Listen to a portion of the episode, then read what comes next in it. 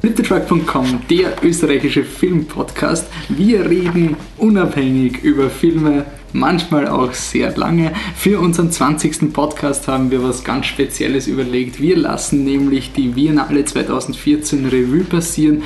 Mein Name ist Wolfgang Steiger, ich bin hier nur der Presenter und bei mir ist leider nicht das gesamte Team, weil der Patrick ist krank geworden, aber da ist ja noch immer der Michael Leitner. Hallo. Und wenn ihr ein Rascheln im Hintergrund hört, dann ist es das Biennale-Programm, was wir durchgehen, damit wir sicherstellen, dass wir gar keinen Film vergessen, den wir gesehen haben. Passt, dann fangen wir an.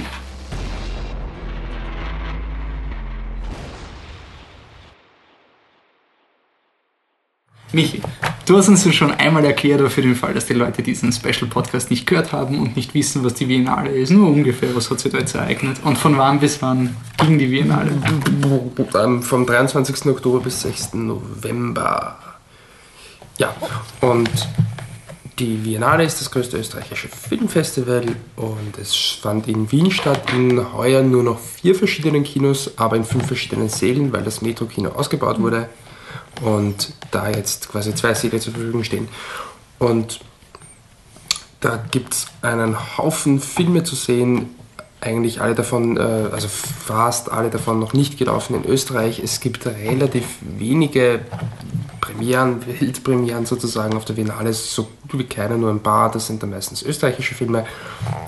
Dennoch ein Festival, das jedem zu empfehlen ist, der irgendwas mit Filmen am Hut hat, weil es sehr viele Filme gibt, die man nur da sehen kann oder bis jetzt nur hier sehen kann. Und das bezieht sich jetzt, sage ich mal, gar nicht so auf, auf den Rahmen Kino, äh, sondern und gar nicht einmal auf den Rahmen legal, wenn ich das so sagen darf, sondern wirklich Filme, die man teilweise, für die man halt eine Möglichkeit hat im Leben, sie zu sehen, und das ist die Biennale. Ja, und die Biennale hat sich ereignet sie ist vorbei, sie war sehr schön. Und ich fange jetzt gleich mal an, oder? Ja. Wir wollen die Filme jetzt durchgehen, so mehr oder weniger oder doch nicht ganz äh, alphabetisch. Leider gibt es ein, zwei Filme, wo wir sehr gern länger diskutiert hätten, vor allem weil der Patrick ein bisschen eine andere Meinung hat als wir. Aber Deswegen haben wir ihn abgesägt, damit er nicht widerspricht. aber diese Filme, die das betrifft, die kommen auch noch raus und da wird es dann sicherlich längere Diskussionen geben. Trotzdem besprechen wir jeden Film, den wir gesehen haben, kurz. Und der erste Film, den wir gesehen haben, schon vor Beginn des Festivals, also eigentlich der einzige Film, den wir vor dem Festival gesehen haben, aber egal, äh, den jeder schon vor dem Festival sehen könnte, ist Chafari da Virtud. Und warum ist das so? Weil das ist der Biennale-Trailer, gedreht von Manuel de Oliveira, den ich vor allem nur deswegen kenne, weil er 105 Jahre alt ist und seit 80 Jahren im Filmbusiness ist und ich glaube dazwischen irgendwann einmal so 20, 30 Jahre lang nichts gemacht hat und dann ein Comeback gemacht hat. Eigentlich ziemlich verrückte Geschichte.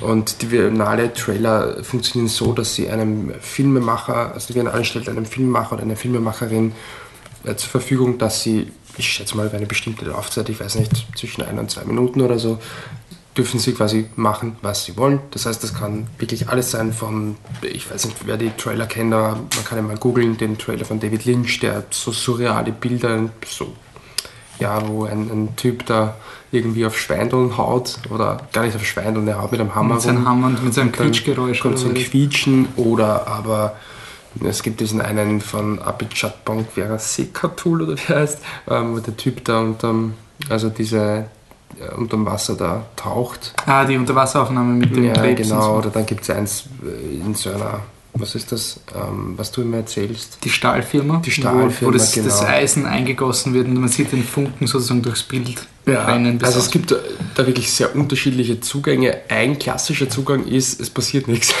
das kann man ich muss, so sagen. Ich muss noch anmerken, wegen diesem Finale-Trailer, ich habe mir da wirklich wie in, ähm, na so, keine Ahnung, 14, 15 war und im Kino war, hat es eigentlich immer um die Biennale herum diesen Tra diese Trailer, die damals aktuell waren, auch im Kino gespielt. Und ich habe immer vergessen, welcher Film das war. Und ich, ich habe diese Trailer mehrmals gesehen, zum Beispiel diesen Stahl-Trailer, wo halt das, das, Eisen eingegossen wird, die Funken, ich immer gewusst, ja, den habe ich schon ungefähr viermal gesehen und ich weiß immer nicht, welcher Film das ist. Und am Ende war dann Biennale und da war so, ja, stimmt, Biennale, und beim nächsten Mal wieder komplett weg. Und ich schätze mal, dieser ja. Trailer fällt in diese Kategorie. Ja, also man sieht ganz einfach einen Brunnen, das ist ein bestimmter Brunnen und der heißt eben so wie ich das in meinem schlechten Französisch gerade gesagt habe, Chafarita Virtud. Ich hoffe, es ist überhaupt Französisch, weil es, ist, es steht in der portugiesischen Stadt Porto. Dann wird es echt peinlich. Vielleicht ist da. Ich mache jetzt nicht noch Fake Portugiesisch, okay. das wissen wir ähm, Ja, auf Deutsch der Brunnen der Tugenden und das ist ein Brunnen mit zwei solchen Köpfen, die so ein bisschen sind. Ja, Fratzen, oder? So Fratzen, ja. Und da plätschert und das sehen wir eineinhalb Minuten lang oder eine Minute lang und dann ist der Film vorbei. Ähm, und ich finde den Trailer nicht besonders toll. Aber ich habe gehört, es soll ein Meisterwerk sein, weil Zeit plätschert. Das war das Argument. Das war das Argument. Zeit plätschert. Hast du ihn im, im Kinosaal auch gesehen? Bei der Vinale? Nein. Ich habe einmal gesehen bei, bei Timelapse und da war wirklich, dass die Leute geboot haben und, und Ja, also das ziemlich kennt man auch schon aus, also ich habe über die letzten Jahre öfters Viennale-Trailer gesehen, im, im, eben vor einer Vorstellung und man sieht halt einfach, wie breit sich Viennale-Publikum definiert, was ich aber absolut positiv finde. Es waren noch Trailer dabei, zum Beispiel das im letzten Jahr, der mit Natalie Portman, fand ich echt gut. Er ist ich kann mich nicht mehr genau erinnern, aber er hat so, es gab das so ungefähr die denken, dass er vielleicht sogar eine Aussage hat, aber egal, er war einfach wirklich schön anzusehen, weil er irrsinnig schön gearbeitet war. Also sie läuft so auf einem, einem Strand, dann ist einem verlassenen Haus und das verwischt sich dann da alles so. Er ist wirklich schön gearbeitet, ist echt, finde ich, für so einen Biennale-Trailer so ungefähr das Maximum, was man rausholen kann. Und selbst da war es dann immer so ein, lol, was soll denn das? Ganz einfach, weil halt viele Filme ja ein, ein ganz anderes Publikum haben als das. Aber bei dem Film kann ich das Buhn verstehen. Okay. Ja, dann gehen wir ins Programm. Wir fangen alphabetisch an und hin und wieder ignorieren wir ein paar Filme, die später vorkommen. Weil sie uns eben wichtig sind fürs Haupt, fürs Schlussprogramm. Ein Film, der auch sehr wichtig ist, den wir aber trotzdem dem Alphabet nach zunächst zuerst nehmen, ganz einfach, weil es sehr gut passt, ist Amour Fou ein Film von der österreichischen Filmemacherin Jessica Hausner. Wir haben mit ihr, oder ich habe mit ihr ein Interview geführt. Das ist schon ein paar Wochen her. Ja, das war schon im Podcast. Also nicht im Podcast, also einem kurzen Segment. Halt. Genau, und wir haben das, es wird in dem Podcast nicht so ganz erklärt, aber wir müssen einmal noch festhalten. Wir werden es jetzt so machen, dass wenn wir ein Interview führen, schauen wir, dass das Interview so schnell wie möglich online geht, als separates File. Aber jetzt kommt trotzdem genau dieses Interview nochmal in den Podcast. Also wenn ihr schon gehört habt und nicht nochmal hören will, wir schreiben im Post auf der Seite eh immer die Zeiten ein und dann springt es einfach weiter. Ähm, ich sitze hier mit der Jessica Hausner, ähm, Regisseurin des Films Amour Fou der demnächst ins Kino kommt. Mal hallo, danke, dass du dir Zeit genommen hast. Ja, gerne, hallo. ähm, zum, zur Einleitung, äh, könntest du uns kurz erklären, worum es in deinem Film geht? Ah, worum es in meinem Film geht? Das richtet sich also jetzt an Leute, die den Film noch nicht gesehen haben. Richtig. Okay, dann verrate ich aber nicht sehr viel. ähm, dann verrate ich nur so viel. Es ist eine Liebesgeschichte, die vielleicht keine ist geht im Prinzip um zwei Personen, die sich annähern und wieder entfernen und die über einen seltsamen Wunsch miteinander verhandeln, nämlich ob sie gemeinsam sterben sollen oder nicht. Und es gibt viele Gründe, die dafür sprechen und viele, die dagegen sprechen. Und ja, uns es scheint fast so, als könnten sie sich einigen und würden doch irgendwie zueinander finden. Und dann wird es aber erst so richtig interessant. Okay. Äh, vielleicht, dass man noch ganz kurz erkennen kann, es ist also eine Geschichte über den Heinrich von Kleist, also es ähm, basiert ja äh, zumindest ein Stück weit auf, auf wahren Begebenheiten. Ja, ein Und, Stück weit. Also ich würde nie sagen, ja. es ist ein Film über Heinrich von Kleist, das wäre ja. zu äh, gelogen. Der Film ist inspiriert durch einige mhm. biografische Details von Heinrich von Kleist. Ähm, könntest du kurz erklären, wie du da überhaupt zu dieser Geschichte gekommen bist? Ja, also ich wollte einen Film machen, mit, dem groben, mit der groben Überschrift Doppel-Selbstmord aus Liebe mhm. und habe verschiedene Sachen recherchiert. Also ich wollte die Geschichte eigentlich zuerst in der Jetztzeit erzählen und habe mich auch mit diesem Norway Today ähm, beschäftigt, wo sich zwei Jugendliche über Internet miteinander verabreden, gemeinsam mhm. Selbstmord zu begehen. Und irgendwie hat mir aber bei all den Entwürfen, die ich da hatte, der Humor gefehlt oder das, das was den Film eigentlich interessant machen könnte. Also es war so tragisch irgendwie, schwerfällig. Mhm. Und, ähm, und dann habe ich es lieber liegen gelassen und dann einige Zeit später habe ich dann eben zufällig über Kleist gelesen Und zwar, dass er ähm, sich eben umbringen wollte, aber einen Sterbepartner oder Partnerin dafür gesucht hat. Und da hat er verschiedene Leute gefragt. Erstmal seinen besten Freund, der wollte nicht, dann seine Cousine, die wollte auch nicht. Und zum Schluss hat er endlich diese Henriette Vogel gefunden, die dachte, dass sie eh sterbenskrank ist und dann zugesagt hat. Und das fand ich in sich so also komplett unromantisch. Ja. Das fand ich lustig, das so als Widerspruch zu dieser hochromantischen Idee, dass man aus Liebe miteinander in den Tod geht. Und da habe ich plötzlich gemerkt, jetzt wird es interessant. Also jetzt, jetzt beginnt sich sozusagen eine Geschichte zu entwickeln, die überhaupt das hinterfragt, was wir so allgemein hin unter Liebe verstehen. Du hast schon kurz angesprochen, inwiefern der Film romantisch ist, ist wahrscheinlich ähm, offen für Diskussionen. Man hört ja auch eigentlich, wenn man über Amour Fou liest, dann wird er schon ähm, promoted als, als romantische Liebeskomödie im weitesten Sinne. Ähm, kannst du dich damit identifizieren, beziehungsweise ist es auch etwas, was du, ähm, während du den Film gedreht hast, schon im Hinterkopf hattest, ja, jetzt drehe ich eine, eine Liebeskomödie? Also es ist keine Komödie im herkömmlichen Sinn. Es ist nicht so, dass, man, dass, es, dass es eine leichthin erzählte Geschichte wäre. Das ist, glaube ich, nicht der Punkt. Es ist eher, das, es ist ein schwarzer Humor, der entsteht. Es hat eher was ähm, Surreales fast. Es ist, ist, ist auf eine Weise präsentiert dieser, die Hauptfigur, der Dichter Heinrich, eben seinen Wunsch, ähm, jemanden zu finden, der mit ihm sterben will, auf so eine trockene Art und Weise oder auch so völlig harmlos dass, dass das eben äh, witzig wirkt oder so was mhm. Absurdes hat. Der Film ja. hat so eine absurde Komik oder der Humor entsteht eben auch aus der, ja, aus der Selbstverständlichkeit, mit der dieses Thema genau, behandelt ja. wird. Es ist, hat überhaupt nichts, oh nein, oder irgendwie Tragisches oder Abgründiges, sondern es ist halt eine Option, die gewählt wird. Dann wollen wir halt nicht leben, sondern sterben. Na, ja. Und schwierig ist eher, jemanden zu finden, der das halt mitmacht. Aber aber ja, und beim Drehen durchaus habe ich das genau gesucht, also schon vorher. Also eben, wie ich erzählt habe, allein beim Drehbuchschreiben schon war klar, durch diesen Humor oder diese Leichtigkeit lässt sich die Geschichte überhaupt erzählen für mich. Weil natürlich ist, liegt darunter ein, ein tragischer Kern, ja. aber der ist sozusagen unterschwellig und zwischen den Zeilen. Mhm. Du hast es schon kurz angedeutet, dass, also wie die Figuren, dass sie recht nüchtern mit diesem Thema umgehen und in diesem Zusammenhang spielt auch Sprache eine große Rolle in dem Film. Und die Figuren wählen eine, ich würde sagen, ähm, antiquierte Ausdrucksweise. Ist das für dich, ging es jetzt lediglich darum, dass das historisch korrekt ist oder gab es da schon noch andere Gründe dafür? Ja, also antiquiert ist natürlich aus unserer Sicht. Ja. Also aus der, aus der Sicht eines Films, der eben 1811 spielt ist die Sprache aktuell. Das möchte ich nur kurz naja, betonen. Das, das, ja, ja, ja, genau. damit. ja, ich sage es deswegen auch, weil ich versucht habe, also ich habe mich ziemlich eingelesen in so ähm, Sprache ähm, aus, aus eben Anfang des 19. Jahrhunderts. Ich habe viele Tagebuchaufzeichnungen von nicht nur von Kleist, sondern von anderen Zeitgenossen gelesen und Briefwechsel von allen mhm. möglichen, die alle gut erhalten sind. Und ähm, und habe das ein bisschen geübt, um in diese Sprache reinzukommen, habe aber dann beim Dialogeschreiben sehr wohl auch Modernismen eingebaut.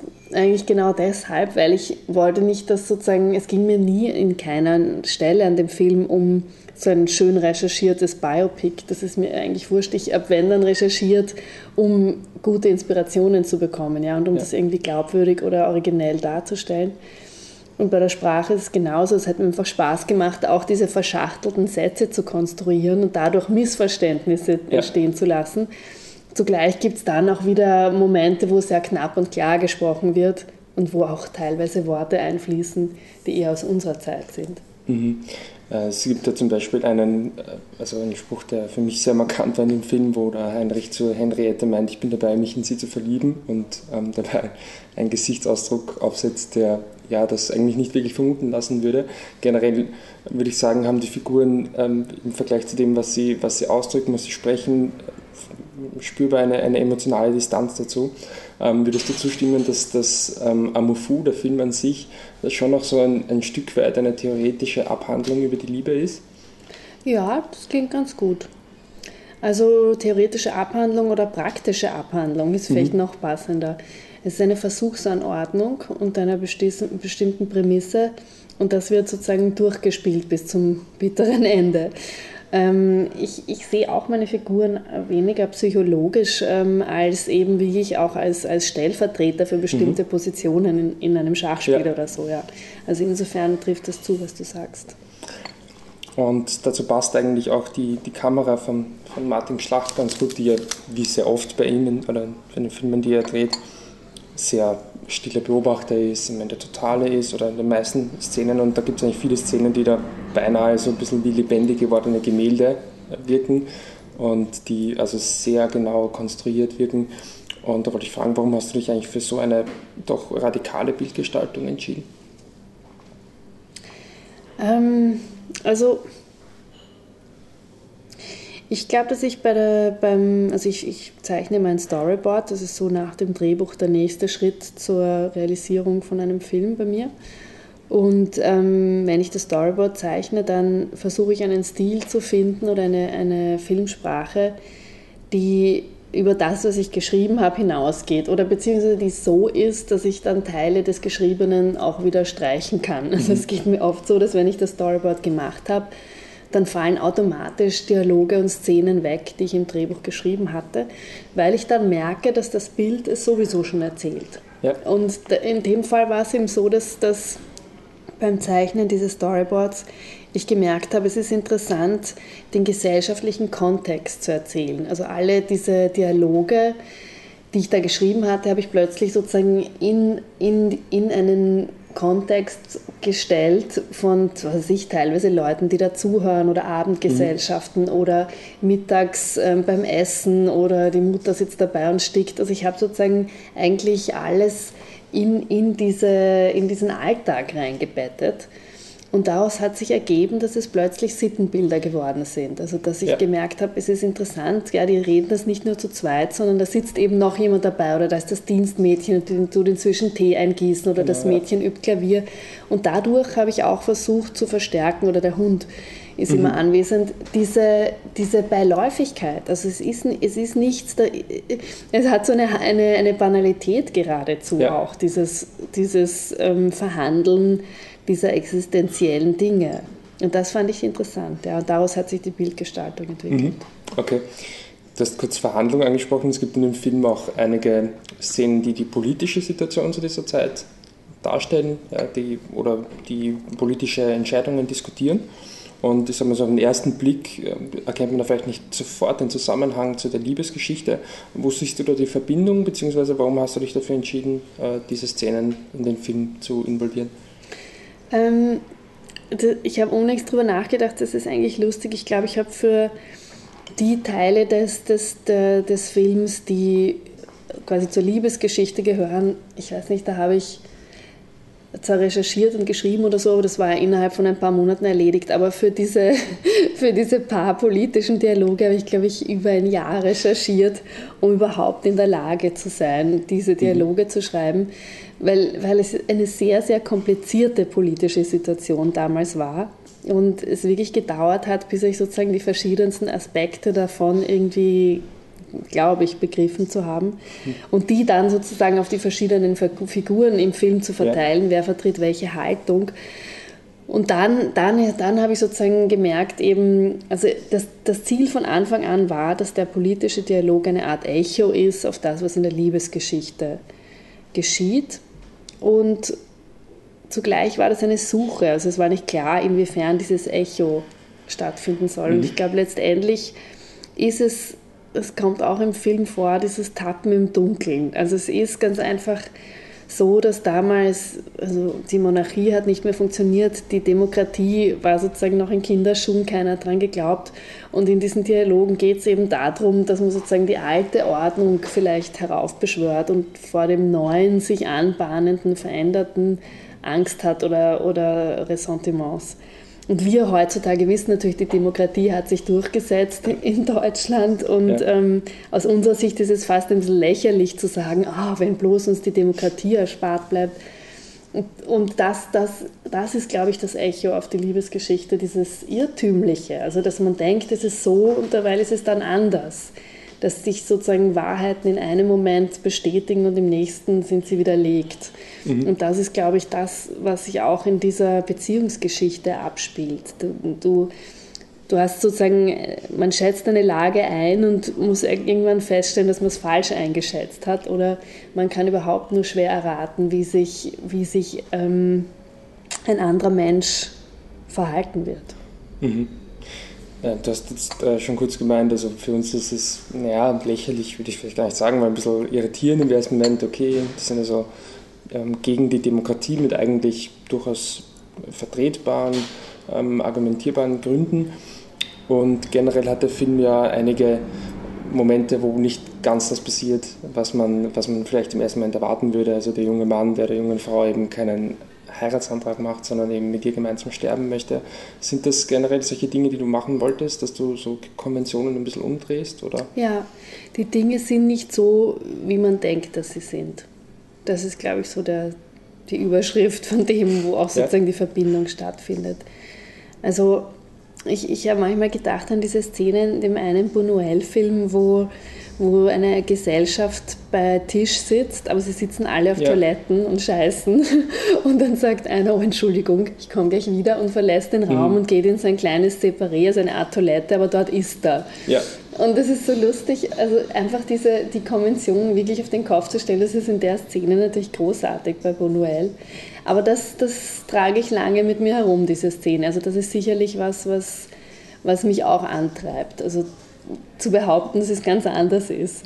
Mhm. Also, also das quasi auch so als Inspiration genützt, mhm. zu sagen, so mhm. etwas will ich mal machen. Mhm. Oder? Ja, oder es hat mir einfach ein, hat mich angesprochen. Also ich habe mhm. gemerkt, das ist vielleicht ein, einer der Gründe, die mich überhaupt antreiben, Filme zu machen. Mhm. Also. Okay. Ähm, ja, dann kommen wir eigentlich schon so Richtung Abschluss. Ähm, was bedeutet es eigentlich für dich persönlich, dass du jetzt doch eine recht große Ehre erfahren, würde ich sagen, ähm, dass du jetzt als als österreichische Filmmacherin wird das äh, Amour Fou auf der Biennale als Eröffnungsfilm gezeigt wird. Was bedeutet das für dich? Ja, das ehrt mich tatsächlich. Das, da bin ich sehr stolz und froh drauf. Und es ist, ganz herrlich. Es, es, hilft dem Film auch wahrscheinlich einfach für den Kinostart. Und ja, ich würde mich freuen, wenn, wenn, wenn auch in Österreich die Zuschauerzahlen beglückend wären. Wie war es international bis jetzt? Ja, also die Kinostarts gehen erst los. Also mhm. jetzt so im Herbst ist dann eben Frankreich, England, Deutschland ist erst im, im Jänner, Spanien auch. Also es geht erst los. Ich okay. kann bis jetzt, ich habe bis jetzt nur sozusagen eben Interviews gemacht ja. und, und ähm, halt Pressearbeit, aber werden wir mal schauen. Ja. Ich klopfe auf Blech. Ich, ich wünsche das Beste. Danke. Ähm, vielleicht noch jetzt wirklich als letzte Frage. Ähm, hast du schon weitere Projekte im Kopf? Weißt du schon, wie es weitergehen wird? Ich habe schon ein neues Projekt im Kopf, an dem ich schon arbeite. Aber es ist ein bisschen zu früh, um es wirklich noch zu sagen. Es ist, okay. Ich kann nur sagen, es ist eine Art ähm, Mystery-Geschichte, wieder mal. Okay. Aber es trifft vielleicht auf alle meine Filme zu. okay, dann vielen Dank für das Interview. Ja. Dankeschön. So, ich weiß nicht, ob Sie es hört, ich möchte mich nochmal bedanken bei der Jessica Hausner für das wirklich sehr nette Interview. Ich will auch noch mal kurz den Plot ein bisschen erklären, weil es einfach in dem, in, im Interview, glaube ich, nicht so gut rüberkam. Also es ist, das war ihr eben auch sehr wichtig und das verstehe ich auch. Es ist in keinster Weise ein Biopic, aber trotzdem ist die Hauptfigur der Dichter Heinrich von Kleist, den sie ja tatsächlich gegeben hat. Es spielt also Ende des 18., Anfang des 19. Jahrhunderts oder Anfang des 19. Jahrhunderts. Das lässt sich deswegen so genau datieren, weil sich der Film um den Selbstmord dieses Dichters von Kleist handelt. Und der war eben 1811. Und zwar geht es in dem Film, es ist eine Art Liebeskomödie im weitesten Sinne und Heinrich von Kleist ist eben dem, dem Leben überdrüssig und er will, äh, er sucht eine Frau nicht zum Leben, sondern zum Sterben. Das heißt, er fragt Frauen, ob sie sich mit ihm gemeinsam das Leben nehmen wollen. Und tatsächlich wird er, wenn man so möchte, fündig bei der Henriette Vogel, was daran liegt, dass diese eine Prognose, also eine äh, Diagnose bekommt, dass sie an einer Sterb also einer tödlichen Krankheit leiden würde. So, und der Film ist, er ist, also was schon wichtig ist, ist, dass man da gleich mal erwähnt, dass es eine Komödie ist, weil der, der Ton vom Film der könnte also auch ganz anders sein. Das klingt jetzt wahrscheinlich recht, recht, tragisch und ernst und er hat schon ernste Themen, aber er ist überhaupt nicht emotional. Also der Film ist überhaupt nicht emotional, er ist nicht romantisch, er ist nicht traurig, er ist extrem distanziert, aber zugleich auch sehr lustig. Also er hat halt, die Story ist halt sehr absurd und hat sich aber eben in ähnlicher Form anscheinend tatsächlich äh, vorgetragen. Und es entsteht dadurch halt eine extrem coole Situationskomik. Man hat eben auch den, der, der Text, wie er gesprochen wird, ist eben bis im Interview erwähnt, so wie zu der Zeit damals, logischerweise. Und das ist alles sehr vornehm und es geht da irgendwie so um ganz große Dinge. Also man hat das Gefühl, da kommen jetzt wahnsinnige äh, Ideen und dann will der Heinrich aber eigentlich sich nur, ja, eine Kugel durch den Kopf jagen und das nicht allein machen. Und dann gibt es eben solche Sprüche wie, ich, ich bin gerade dabei, mich, mich in sie zu verlieben. Ich habe es schon im Interview erwähnt, ein Spruch, der mir irgendwie so hängen geblieben ist, weil es irgendwie den, den Humor oder die äh, Absurdität von dem Film halt so gut widerspiegelt, weil er eben sowas, sowas Großes sagt, also spricht er von Liebe und gleichzeitig steht er aber extrem distanziert dazu. Und diese, diese Distanz wird auch verstärkt durch die Kamera, die möchte ich da auf jeden Fall erwähnen. Die ist von Martin Schlacht, der auch die Kamera zu einem Film gemacht hat, den wir furchtbar finden, nämlich im Keller. Wenn man die Arbeiten von Martin Schlacht kennt, dann ist das jetzt gar nicht so was Neues. Also die Bilder sind sehr starr, die Kamera bewegt sich sehr selten. Es gibt eigentlich, also man kann sagen, eigentlich fast jede Einstellung ist ein bisschen so wie ein Gemälde. Das klingt jetzt im ersten Moment vielleicht so, ja, okay, bewegt halt die Kamera nicht. Aber es ist wirklich ähm, irrsinnig also sind irrsinnig gut inszenierte Bilder, die auch oft ja, irrsinnig viel aufnehmen auf einmal, also ganze, ich musste da ein bisschen, ich hoffe, das klingt jetzt nicht so snobbisch, aber es passt gut zu Biennale, es hat mich ein bisschen an John Ford erinnert, wo du auch auf diese Einstellungen hast, wo halt urviel abgeht und im ersten Moment fokussierst du dich halt nur aufs eine, aber eigentlich passiert links, rechts was, rechts was und dann kapierst du eigentlich erst, wie viel Arbeit das Ganze war. Und das fand ich, wie gesagt, es baut halt die Distanz auch auf, also es ist zugleich auch wirklich schön anzuschauen. Gut, jetzt haben wir schon darüber, oder habe ich schon darüber geredet, dass der Film ist ja nicht distanziert. Ähm, warum? Spoiler, finde ich ihn dennoch so empfehlenswert, weil er halt einfach auch irrsinnig interessante Themen hat. Also es klingt jetzt vielleicht ein bisschen abgehoben, aber er macht sich halt einfach Gedanken über Liebe im ersten, im, im, ersten Sinne. Und zwar halt darüber, wie zufällig Liebe eigentlich passiert. Also ich weiß nicht, in dem Interview war es nicht, deswegen äh, ziehe ich das im anderen Interview. Sie hat Amour Fou dann diesen Titel eben auch gemeint, dass es gar nicht so darum geht, dass es so eine verrückte Liebe ist, sondern dass Liebe an sich halt irgendwie eigentlich ziemlich willkürlich ist.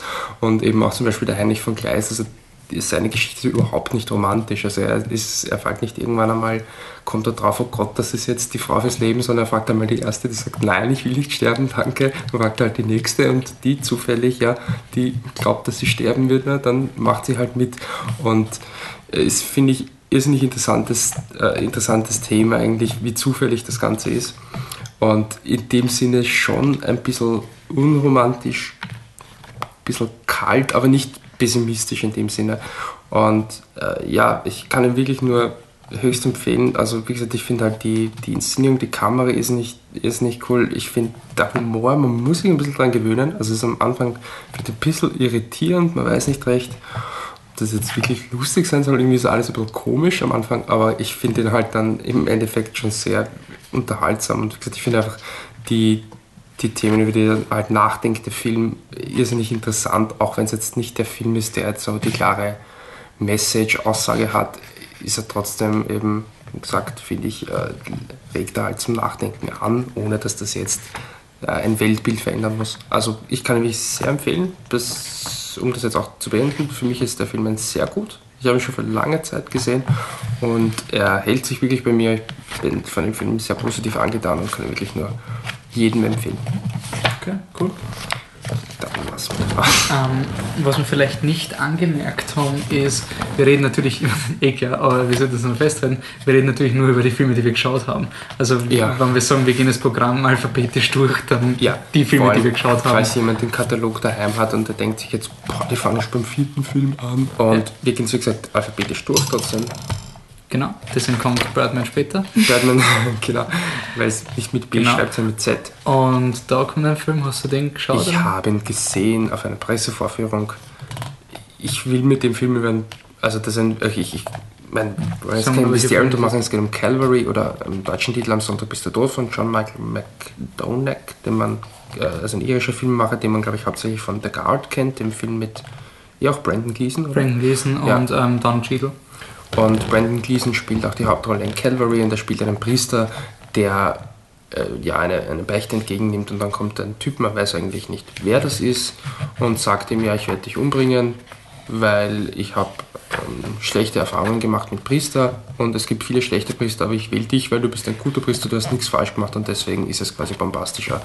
Und das Ganze ist eine schwarze Komödie die wir sicherlich noch ausführlicher diskutieren werden, wenn es mhm. dann herauskommt, was auch demnächst der Fall ist. Ich glaube Ende November. Genau, ich glaube 15. November oder so kommt er raus. Und wie gesagt, der Grammer ist leider erkrankt ja. und deswegen. Und ich, hab, ich könnte jetzt mehr über den Film reden, aber ich muss ehrlich sagen, ich habe den Film zwar gesehen, aber es war ein Film, den ich so ein bisschen mitgenommen habe und der dann irgendwie nicht so wirklich einen Eindruck bei mir hinterlassen hat, den ich hundertprozentig nochmal sehen will.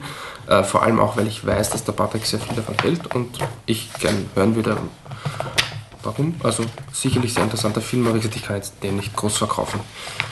Okay. Ein nächster Film ist äh, Court von Chaitanya Tamhane.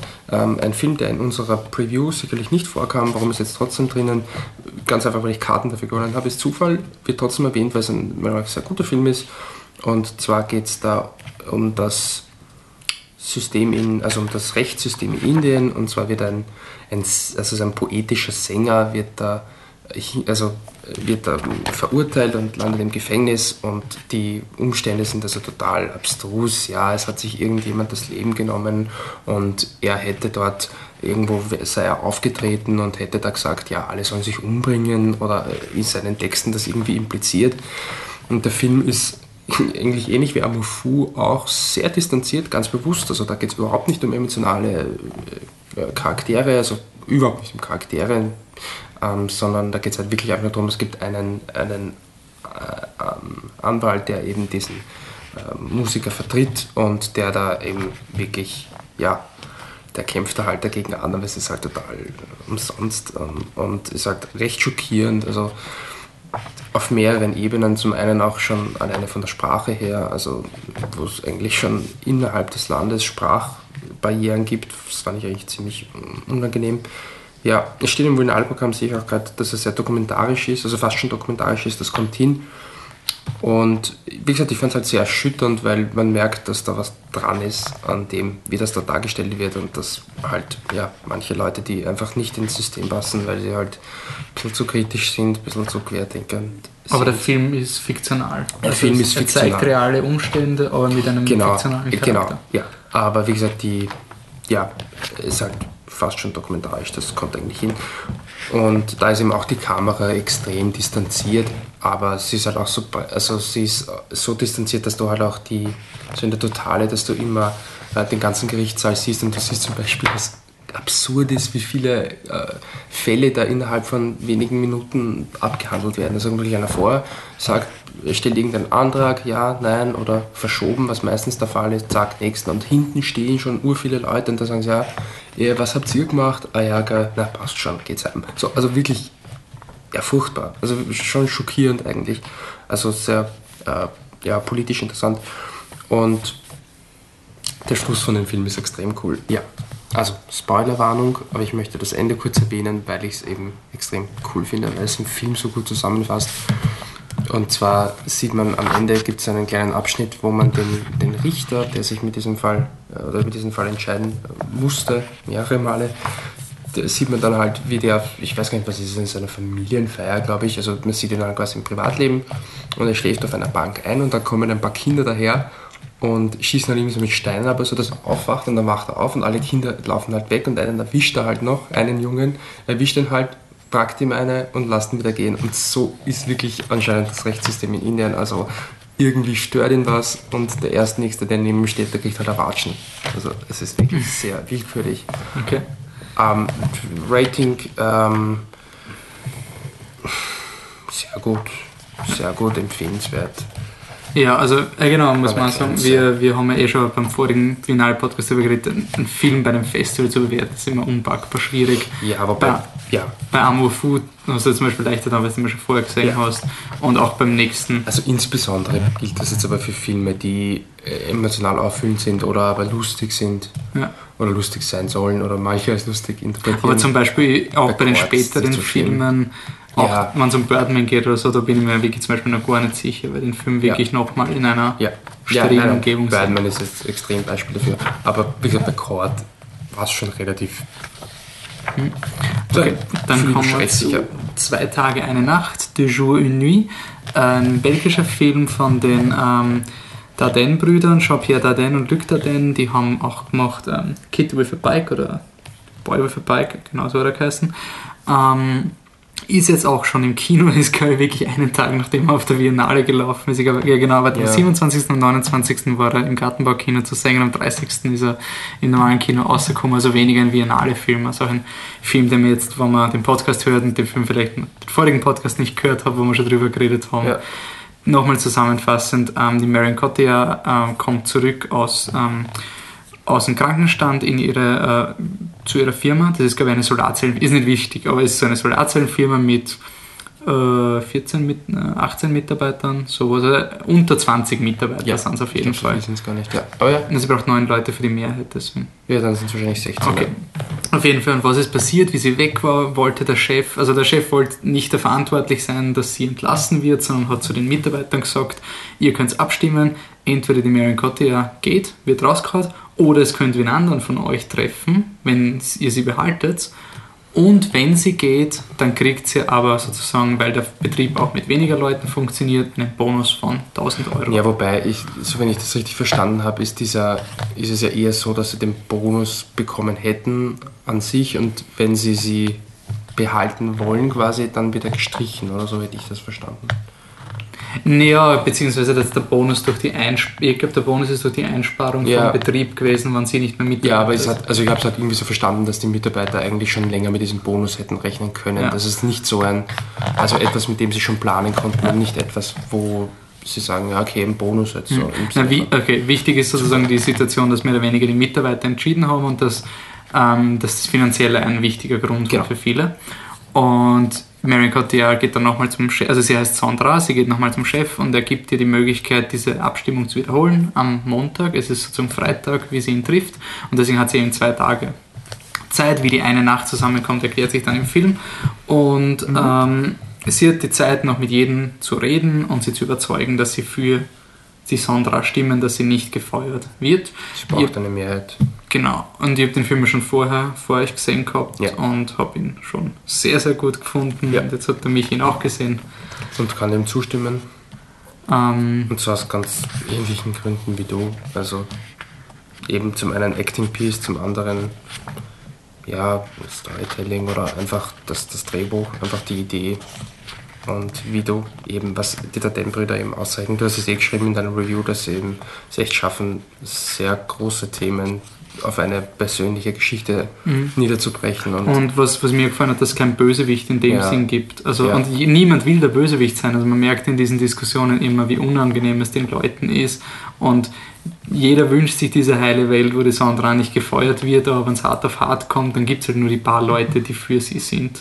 Ja. Und, und man also- kann sie nur nicht vorhelfen. und wenn man auf jeden wenn man die Möglichkeit hat, diesen Film zu schauen, das ist für mich wirklich so ein, also wenn man schon Interstellar gesehen hat, dann Two Days One Night schauen, weil das ist wirklich so ein Film, den man, der vielleicht nicht gleich beim Opening Weekend jeder schaut, schätze ich mal. Und wenn man noch irgendwo sieht, Deux Jours une Nuit oder Zwei Tage, eine Nacht, Ja. das ist der Film, der wirklich, wirklich super läuft jetzt im Kino. Große Empfehlung. Ja, Ja, dann kommen wir zu einem Film, den ich auch geschaut habe. Den der Kram, eigentlich ist es ein richtiger Patrick-Film und jetzt ist er leider krank. Ähm, das ist nämlich Frank.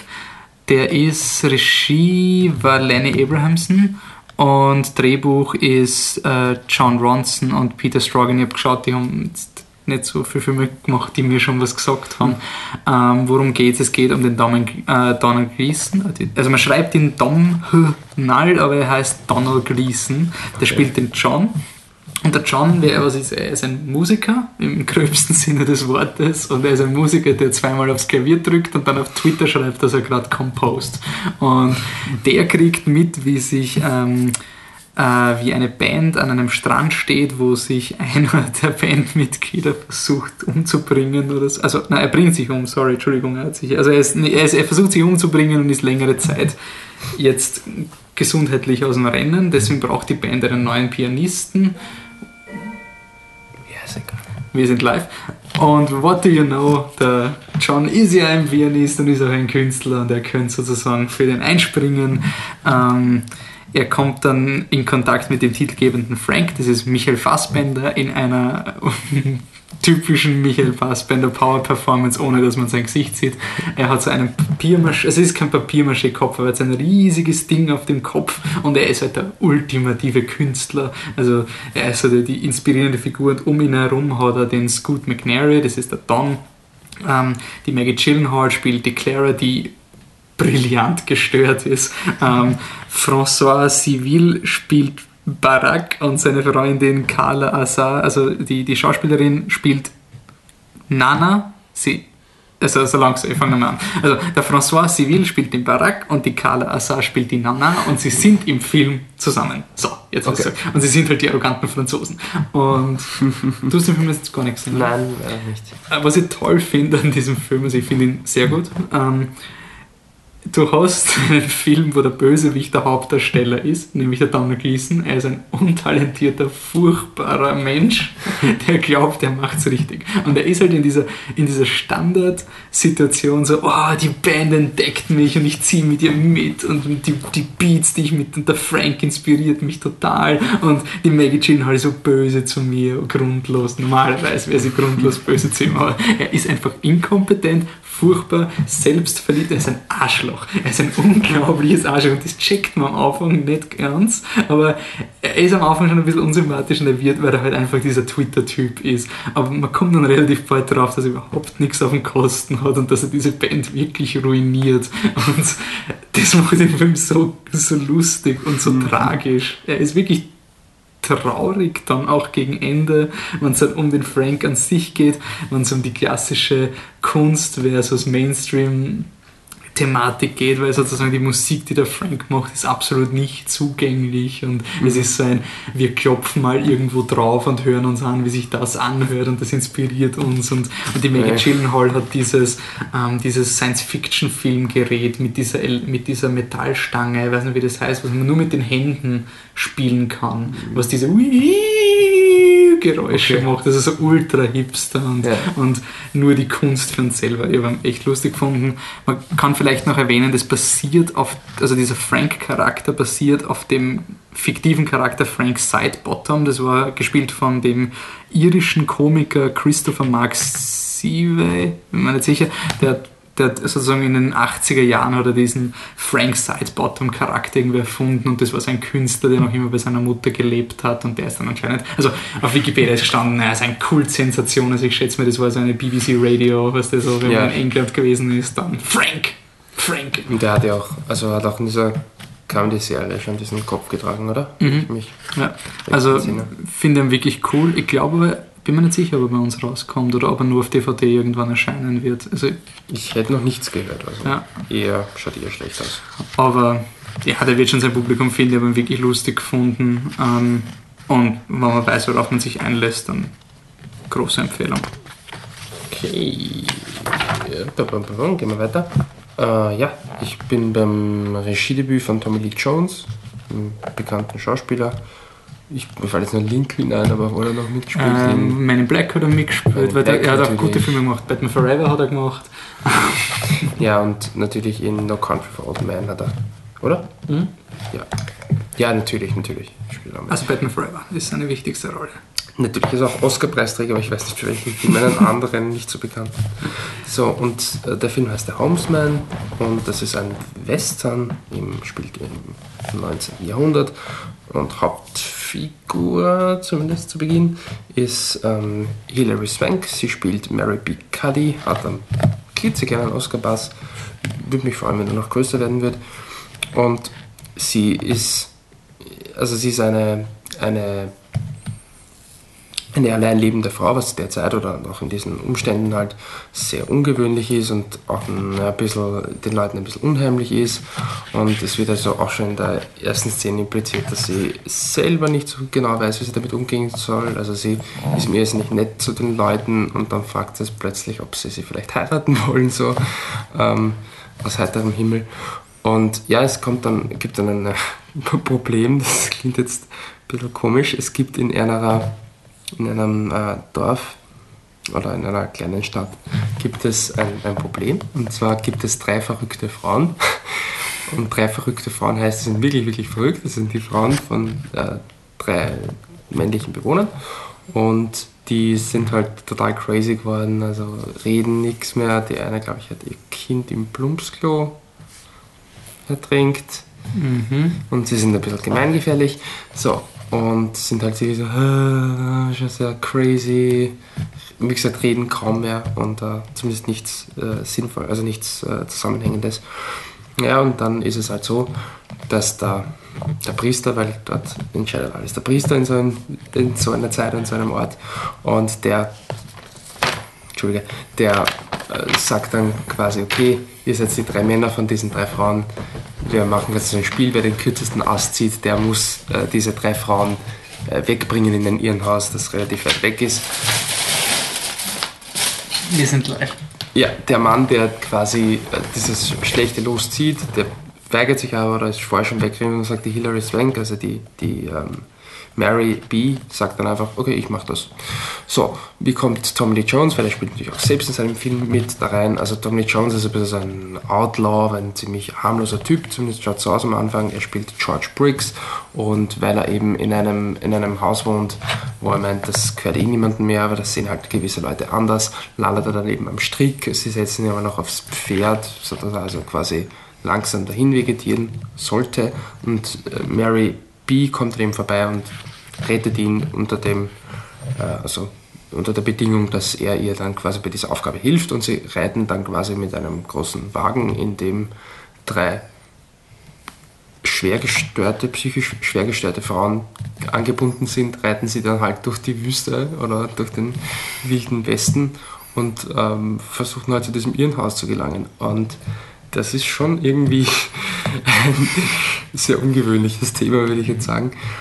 Und ja, ich finde, der Film hat einige sehr gute Ansätze gehabt. Äh, was mir zum Beispiel sehr gut gefallen hat, war, ja, also diese, äh, zumindest am Anfang war es sehr stark, ähm, ich will jetzt nicht gleich wieder Feminismus schreien, aber wo halt schon äh, eine recht starke Frauenfigur war mit dieser Mary B., die dann trotzdem immer wieder daran zweifelt und die eigentlich total auf sich, also sehr gut alleine klarkommt und dennoch dann irgendwie immer so äh, eigentlich total verzweifelt irgendwie eben Ehe sucht. Also sie macht dann irgendwann später, Spoiler, auch dem George einen, einen Heiratsantrag, der aus dem Nichts kommt.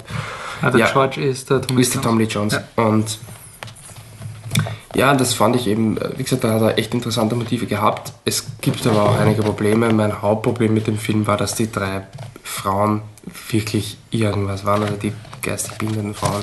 Man selber so crazy. Ja. Oder? Und zwar, also ich fand sie erst einmal nicht überzeugend gespielt und ich werde deswegen die Schauspieler nicht vorlesen, weil es wäre jetzt auch gemein ihnen gegenüber, außerdem weiß ich nicht, welche von den vielen Namen das sind. Und ja, nein, aber die fand ich halt wirklich nicht so, nicht so besonders. Und also die sind gesagt nicht besonders überzeugend gespielt und sind auch nicht interessant. Und dann gibt es noch ein, also wie gesagt, ich habe gesagt, ich will nicht gleich Feminismus schreiben, gibt auch einen Grund dafür, weil er dann halt schon so ein bisschen das Problem hat, dass die Mary B. dann ein bisschen an ihrer Sentimentalität scheitert, also an ihrer Sensibilität. Also es gibt zum Beispiel so eine Schlüsselszene, würde ich schon sagen, wo sie an einem, einem Grab vorbeireiten und das Grab wurde geplündert und sie äh, sagt dann, also er sagt, ja komm, ich, also äh, lass gut sein, man kann nichts machen, es ist furchtbar, aber so ist es. Und sie sagt, nein, wir müssen das Grab quasi wieder zuschütten und wieder herrichten. Und er sagt, ja, mach ruhig, aber ich, ich sicher nicht. Und sagt sie, ja, okay, passt schon, reit du weg. Und sie bleibt dann quasi zurück und bringt sie damit in ja, eine absolute Extremsituation, einfach weil sie halt unbedingt dieses Grab zuschütten will. Und einerseits äh, schon eine interessante Thematik quasi, also der ich sage jetzt Schauspieler Tom Lee Jones, der quasi eher der rationale, der gefühlskalte ist, zumindest zu Beginn und eben sie ist Counterpart, aber ich fand es halt im, im, Feminismus oder im feministischen Kontext ein bisschen schade, weil es halt wieder so klischeehaft war, ein bisschen.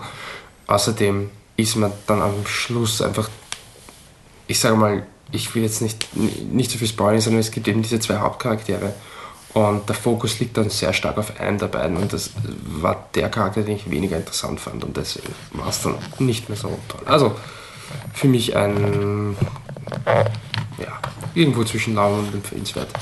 Aber vielleicht ein empfehlenswert, einfach weil es ein, eine, eine nette Idee ist und was, wirklich was anderes probiert. Oder? Ja, jetzt kommen wir zu Kuime. Ähm, das ist der Film, den ich dann eigentlich nur geschaut habe, weil bei der Vorbesprechung der Grammer mir den als Wolf-Film schmackhaft gemacht hat. Und ähm, Kuime oder auf Englisch Over Your Dead Body ähm, von Takashi Miike mit zwei I äh, ist so ein Regisseur, der einfach anscheinend seit 1991 unendlich viele Filme produziert und in ganz unterschiedliche Genres. Also es gibt, ich kenne Audition, gibt es von ihm super. und ähm, 13, äh, 13 Sam äh, Assassins. 13 Assassins, nicht 13 Samurai, genau. Ähm, auf jeden Fall.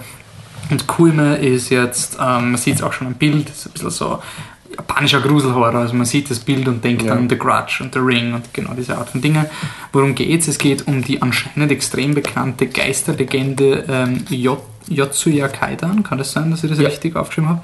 Äh, das ist anscheinend in, in Japan die voll bekannte Geschichte. Uns, wir haben sie nicht bekannt. Oft verfilmt, und wie, hast du vorher gewusst? Ja. Okay, also für mich war es nur ein Theaterstück und ich habe sozusagen, also die, das wird als Theaterstück aufgearbeitet, als unglaublich detailliertes Theaterstück, also keine Ahnung, welches Theater das ist, war auf jeden Fall wirklich fancy. Ja. Es hat fast schon so ausgeschaut wie ein Filmset, teilweise ja. für mich. Und ähm, die Protagonisten sind, ähm, also der Charakter heißt Miyuki, wird gespielt von, oh Gott, Ko Shibasaki, ist eine Frau. Und ähm, ihr, ihr Freund Kosuke, der wird gespielt von Ebizo Ishikawa. Sind beides Schauspieler. Und ähm, der Kosuke ist der, der, Protagonist in diesem Theaterstück. Also er ist so ein Ort. Ähm, ein ehrenloser Samurai, ja. der ähm, einen Vater tötet. Also, wie gesagt, es ist japanisch, ganz für Ehrenfamilie und sonst irgendwas. Und er tötet einen Vater, um die Tochter zu heiraten, weil der Vater erlaubt es nicht. Und ich will es gar nicht spoilern, worum diese Geistergeschichte geht, aber es geht um diesen ehrenlosen Menschen, der immer mehr für sein persönliches, ja, ähm, für seinen persönlichen Gewinn aus ist und dann könnte es sein, dass es ihm irgendwann mal auf den Kopf fällt. wir sind ja auch in Japan und da gibt es ja Geister und alles.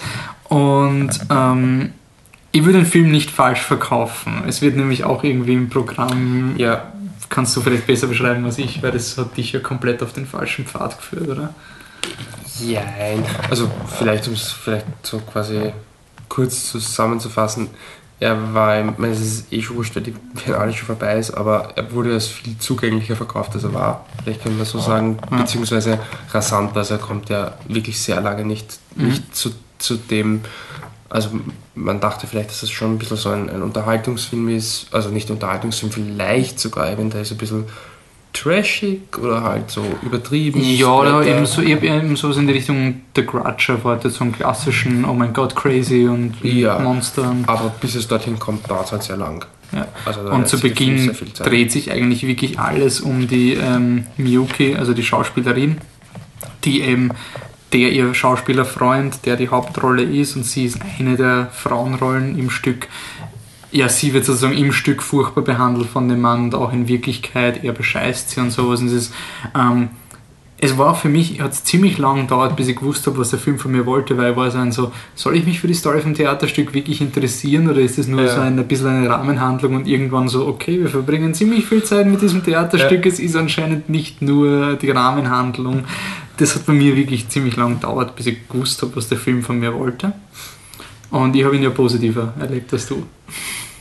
Mm, ja, ich meine, ich habe auch meine, also ich auch oh, Sachen, die ich sehr positiv fand, aber ja, was mich halt, glaube ich, gestört hat, mich, dass mich einfach am Anfang, vielleicht ist auch meine Schuld, dass ich da jetzt falsche Erwartungen hatte, mich einfach am Anfang überhaupt nicht gepackt hat. Also ich würde auch sagen, wenn man den Film jetzt auftritt und man sieht es mal so die ersten 15, 20 Minuten und die gefallen einem, dann ja, auf jeden Fall dranbleiben. Also ich finde den Schluss dann auch extrem gut und cool, aber wie gesagt, bis es dann zum Punkt geht, das war mir irgendwie, ich war mir nie so ganz sicher, welche, auf welcher Erzählebene wir jetzt gerade sind. Mhm. Und es hat mich nicht genug interessiert, als dass ich mich jetzt damit abgefunden hätte, dass ich nicht genau weiß, was abgeht. Ähm, vielleicht fasst das am besten zusammen. Aber ein großes Plus, nur falls das jetzt untergeht, ich meine, du wirst ja noch mehr darüber reden, was dir gefallen hat, aber großes Plus ist das Set. Also die. Dieses unglaublich detaillierte. Ist ein Wahnsinn. Also ähm, ja. Ah, ich habe nur gelesen, dass dieser Miki Takashi, also Takashi Miki total bekannt dafür ist, dass seine Produktionen alle immer höchste Qualität haben mhm. und er pfeffert die halt, der macht teilweise drei Filme im Jahr oder so, also keine Ahnung, wie der das macht und okay. Ghostwriter hat oder Ghost wegen Geistern. So. ähm, na, was mir gefallen hat, ich bin ein extremer Fan von ähm, ekelhaften Horror und damit meine ich jetzt, ich meine, ich mag die Saw-Filme auch, aber aufgrund anderer Dinge. Ich meine jetzt nicht von, von zwangshaft, ekelhaft, so wie wir grausen euch gore. Das taugt mir überhaupt nicht, aber so richtig, wenn du das richtig unkomfortabel fühlst, das liebe ich. Und wie der Film diese Ebene gekriegt hat, war mir alles wurscht, was vorher passiert ist. Vorher war es so eine Schau ihn halt an. Lauwarm, vielleicht empfehlenswert. Schauen wir mal. Okay, aber dann ist also, Empfindung eh nicht so viel anders. Es, es war halt am Anfang so, ich schaue mir mal an, ich war jetzt nicht wirklich drin, ich habe ihn sehr distanziert geschaut und mir gedacht, auch ein bisschen wie ein Effekt, ja, musste ich halt einlassen. Also ja, ja, ja. Ich habe ihn eigentlich ganz anders geschaut, als ich normalerweise Filme schaue, weil es ja diesen Festival, deswegen habe ich ja gemeint, mit der Bewertung ist sehr schwierig. Aber wie dann das Body Horror losgegangen ist, war für mich ein sehr gut, das war einfach, wow, fuck! Und ich habe mich so ungut cool, gefühlt und ähm, wir den Interstellar-Podcast schon gehört und dann haben wir eh gesagt, dass es gibt immer so diese Filme mit, mit dem Aber. Ähm, das ist für mich so ein Film mit dem Aber. Er macht, er macht, also macht das und das richtig. Es gibt ein Aber. Das Aber ist, dass der Anfang halt ziemlich lang braucht, um loszulegen. Aber für mich macht das Ende alles weg. Ich war so drin, ich habe den so ekelhaft gefunden auf eine positive Art. Ich habe mich so gekraust, ich habe Angst im Kino gehabt. Ich habe eine Szene mit einer Gabel in einer Dusche, furchtbar. Ähm, boah, also mir kommt die, wow, er war wirklich arg und er, er macht aber nicht zu gory, er impliziert sehr viel und das macht ihn so schlimm. Und er hat auch einige so, so Non-Schocker, Schocker, wo langsam eine Person erscheint und du am Anfang gar nicht siehst, weil irgendwie ein, ein riesiges Straßenschild blinkt und du schaust auf dieses Straßenschild und dann siehst du, hey shit, da steht eine Person daneben und die steht, und das ist kein Geräusch, sondern einfach nur, oh, oh fuck, was ist passiert? Ja. Ähm, zum Schluss ist er wirklich nur mehr over the top also das ist wirklich ja, nur Sinne. ja, sehr positiv, aber da kann man vielleicht sogar argumentieren, dass das Film schon gar nicht mehr funktioniert, sondern eher so eine wirkliche Achterbahnfahrt ist. Mhm. So von einem Gory-Ding zum nächsten und ein Body-Horror. Also ich habe ihn wirklich mehr interessant gefunden von der Inszenierung, vom Technischen, wie sie diese Ekelhaftigkeit alles inszeniert haben. Und da muss man auch ein bestimmter Typ sein, der diesen. Also das ist wirklich ein Klar. Film, wenn ich jetzt sage, er ist sehr gut für mich, dann mit den richtigen Erwartungen ins Kino gehen, ja. weil ich würde es nicht sagen, dass der ja eh immer unterschiedliches Publikum, wir haben alle unsere Meinung und jeder ist was Besonderes, bla bla bla. Aber da muss man es wirklich wissen, dass das vielleicht ein, ein als relativ zu betrachtendes sehr gut ist. wenn du das nochmal schauen würdest, ich glaube einfach, dass der Anfang trotzdem zart wäre. Ich glaube schon, ja. Also. Aber gut, ja. Bei mir ist es halt dann, wenn ich ehrlich bin, ein Laubarm. Aber. Mhm. Passt. Dann sind wir bei Leviathan anscheinend mit F. Mit F, ja. Äh, ich habe es in meinem Artikel erwähnt. Ich weiß nicht schon.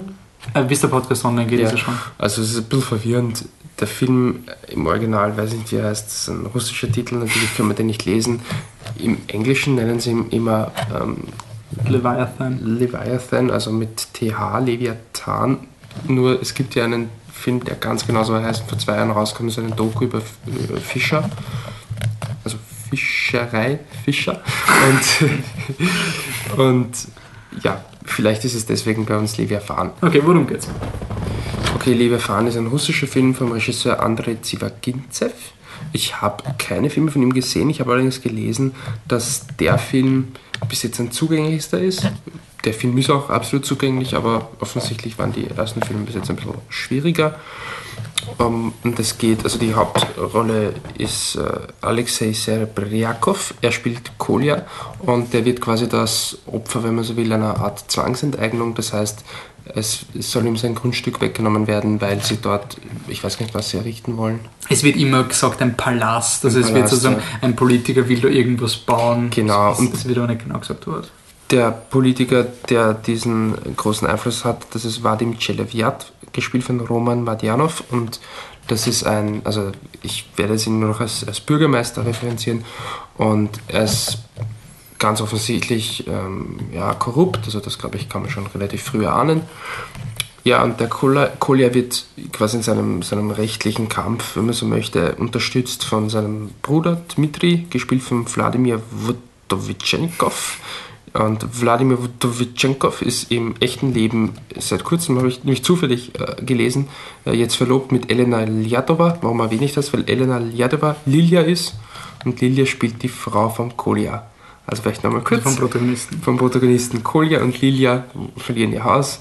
Bruder von Kolja ist der Dmitri, der Böse ist der Bürgermeister. So ungefähr. Und ja, ja, aber es, es spielt ja gar nicht mehr so wirklich stark um diesen, um diesen rechtlichen Kampf, weil man eh sofort merkt, dass das eigentlich nicht gut ausgehen kann. Also es gibt also eine, eine Szene zum Beispiel, wo der Bürgermeister völlig betrunken vor ihrem, ihrem Haus landet und der Kolja ist eh auch schon betrunken und kommt mit der, mit der Waffe raus. Und der, der Dmitri, also der, der Anwalt. Der Bruder, Anwaltsbruder, habe ich eh erwähnt, dass er Anwalt ist? Ich glaube, er springt ihm. Ja. Und der, der kommt dann eben raus und der erklärt das da halt voll mit rationalen Worten und das war auch schon ein bisschen angetrunken, aber er erklärt es halt wirklich sehr sachlich und gut. Aber du merkst halt trotzdem, es ist völlig egal. Also halt irgendwie sehr frustrierend.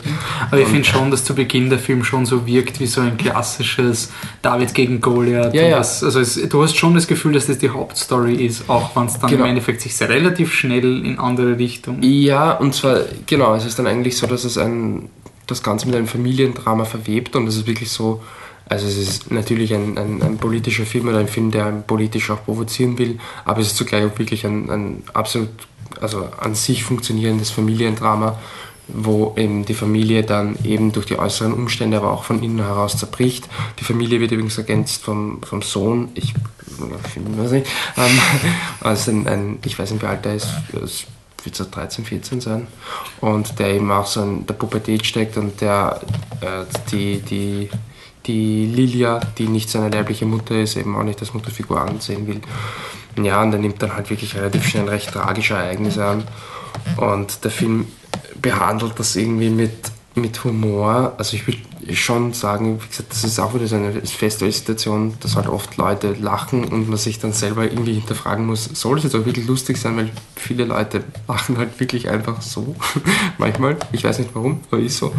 Und ähm, aber in dem Film ist es schon ganz offensichtlich, dass manche Szenen wirklich witzig sein sollen und die sind dann oft sehr stark äh, im Zusammenhang mit dem Konsum von Wodka. Also das ist so eigentlich irgendwie der Running Gag, sie schenken sich immer noch mehr Wodka ein, äh, was halt schon lustig ist, aber zugleich halt auch ich extrem das frustrierend. Unglaublich, unglaublich schwarzhumorig, aber man so frustrierend vom Publikum her? Nein, nein, nein, frustrierend für den Zuseher, also frustrierend von der, von der Handlung her, weil ich finde es halt, ja, also sogar die Charaktere selbst lachen oder scherzen darüber, dass sie halt irgendwie sich dann besaufen und dass sie halt damit, ähm, also dass sie das halt quasi brauchen und dass sie davon nicht wegkommen. Aber es ist halt auch wahnsinnig frustrierend. Also es ist halt schon humoristisch aufgearbeitet, aber du weißt ja, halt, es ist, es, ist, es, ist, es ist echt. Es also, ist auch ein bisschen so Alltagsgeschichten-Style, dass sich die Leute dann sagen, wie sehr sie sich nicht ausstehen können, ja. die schon seit Jahren verheiratet sind. Ja. So, ich finde dich scheiße, ich finde dich auch scheiße, gut sauf mal Wodka. Also es ist halt wirklich... Aber ich fand es eben, ich weiß nicht, ob ich diesen Humor normalerweise mag, aber in dem Film hat es mir extrem gefallen, weil ich es einfach, ich fand es einfach so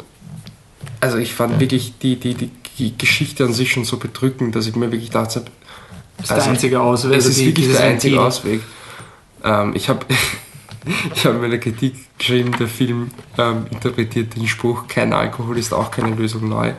Und ich, ich bleibe auch dabei. Es ist wirklich so ein bisschen, ja, das ist halt leider das nur halt irgendwie die schwarze, ehrliche, unangenehme Seite dieses Spruchs. Und ja, ich fand ihn extrem stark und hat mich, ja, echt ziemlich traurig gemacht.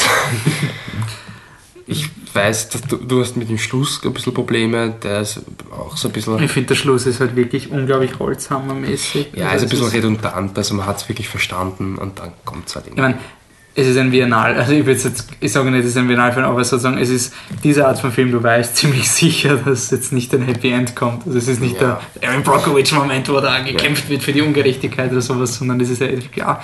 Und auch die Sozialkritik, es gibt sehr viel, was auf die Kirche bezogen mhm. ist, über korrupte Priester und über die Tatsache, dass sich das Gott instrumentalisiert wird und das wird dann zum also für, für die politischen Zwecke und dass man Gott so lange toll findet, so lange legitimiert, dass man selber in der, an der Macht ist. Und das wird dann mit einem ewigen, ist nicht einmal ein Spoiler, weil es hat nichts mit der anderen Geschichte zu tun, ja. ist ein ewiger Schlussmonolog von einem Priester, wo er heute halt aus der Bibel zitiert und da wird mit dem Hammer gesagt, schau ja. mal, das sind überhaupt nicht die Tugenden, ja.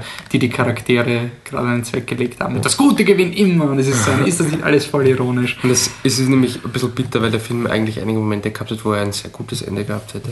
Aber ich muss trotzdem da mal kurz dann noch so ein bisschen trotzdem drüber äh, ähm, sagen, dass ich ihn halt echt, echt super finde mhm. und war für mich ein absolutes Highlight auf der Biennale. Ich war echt schon sehr gespannt auf diesen Film und er hat meine Erwartungen voll erfüllt und es ist eine schwarze Komödie, die ähm, ja, also eine, eine europäische schwarze Komödie, die die Erwartungen voll erfüllt hat. Spoiler, es kommt später noch einer, wo ich nicht ganz so begeistert war. Ich bin mir, ich bin mir noch immer nicht sicher. Also ich, er hat unglaublich starke Dinge.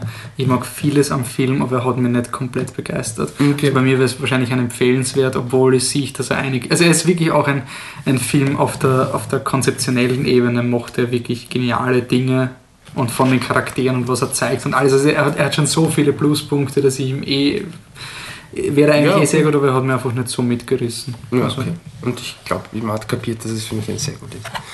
Passt, dann kommen wir zu einem Film, den wir jetzt nur erwähnen müssen, also den werden wir erwähnen und der Patrick wird uns dann nochmal erklären, worum es geht. Es ist Disney Up Philip. Ähm, Von Alex Ross Perry.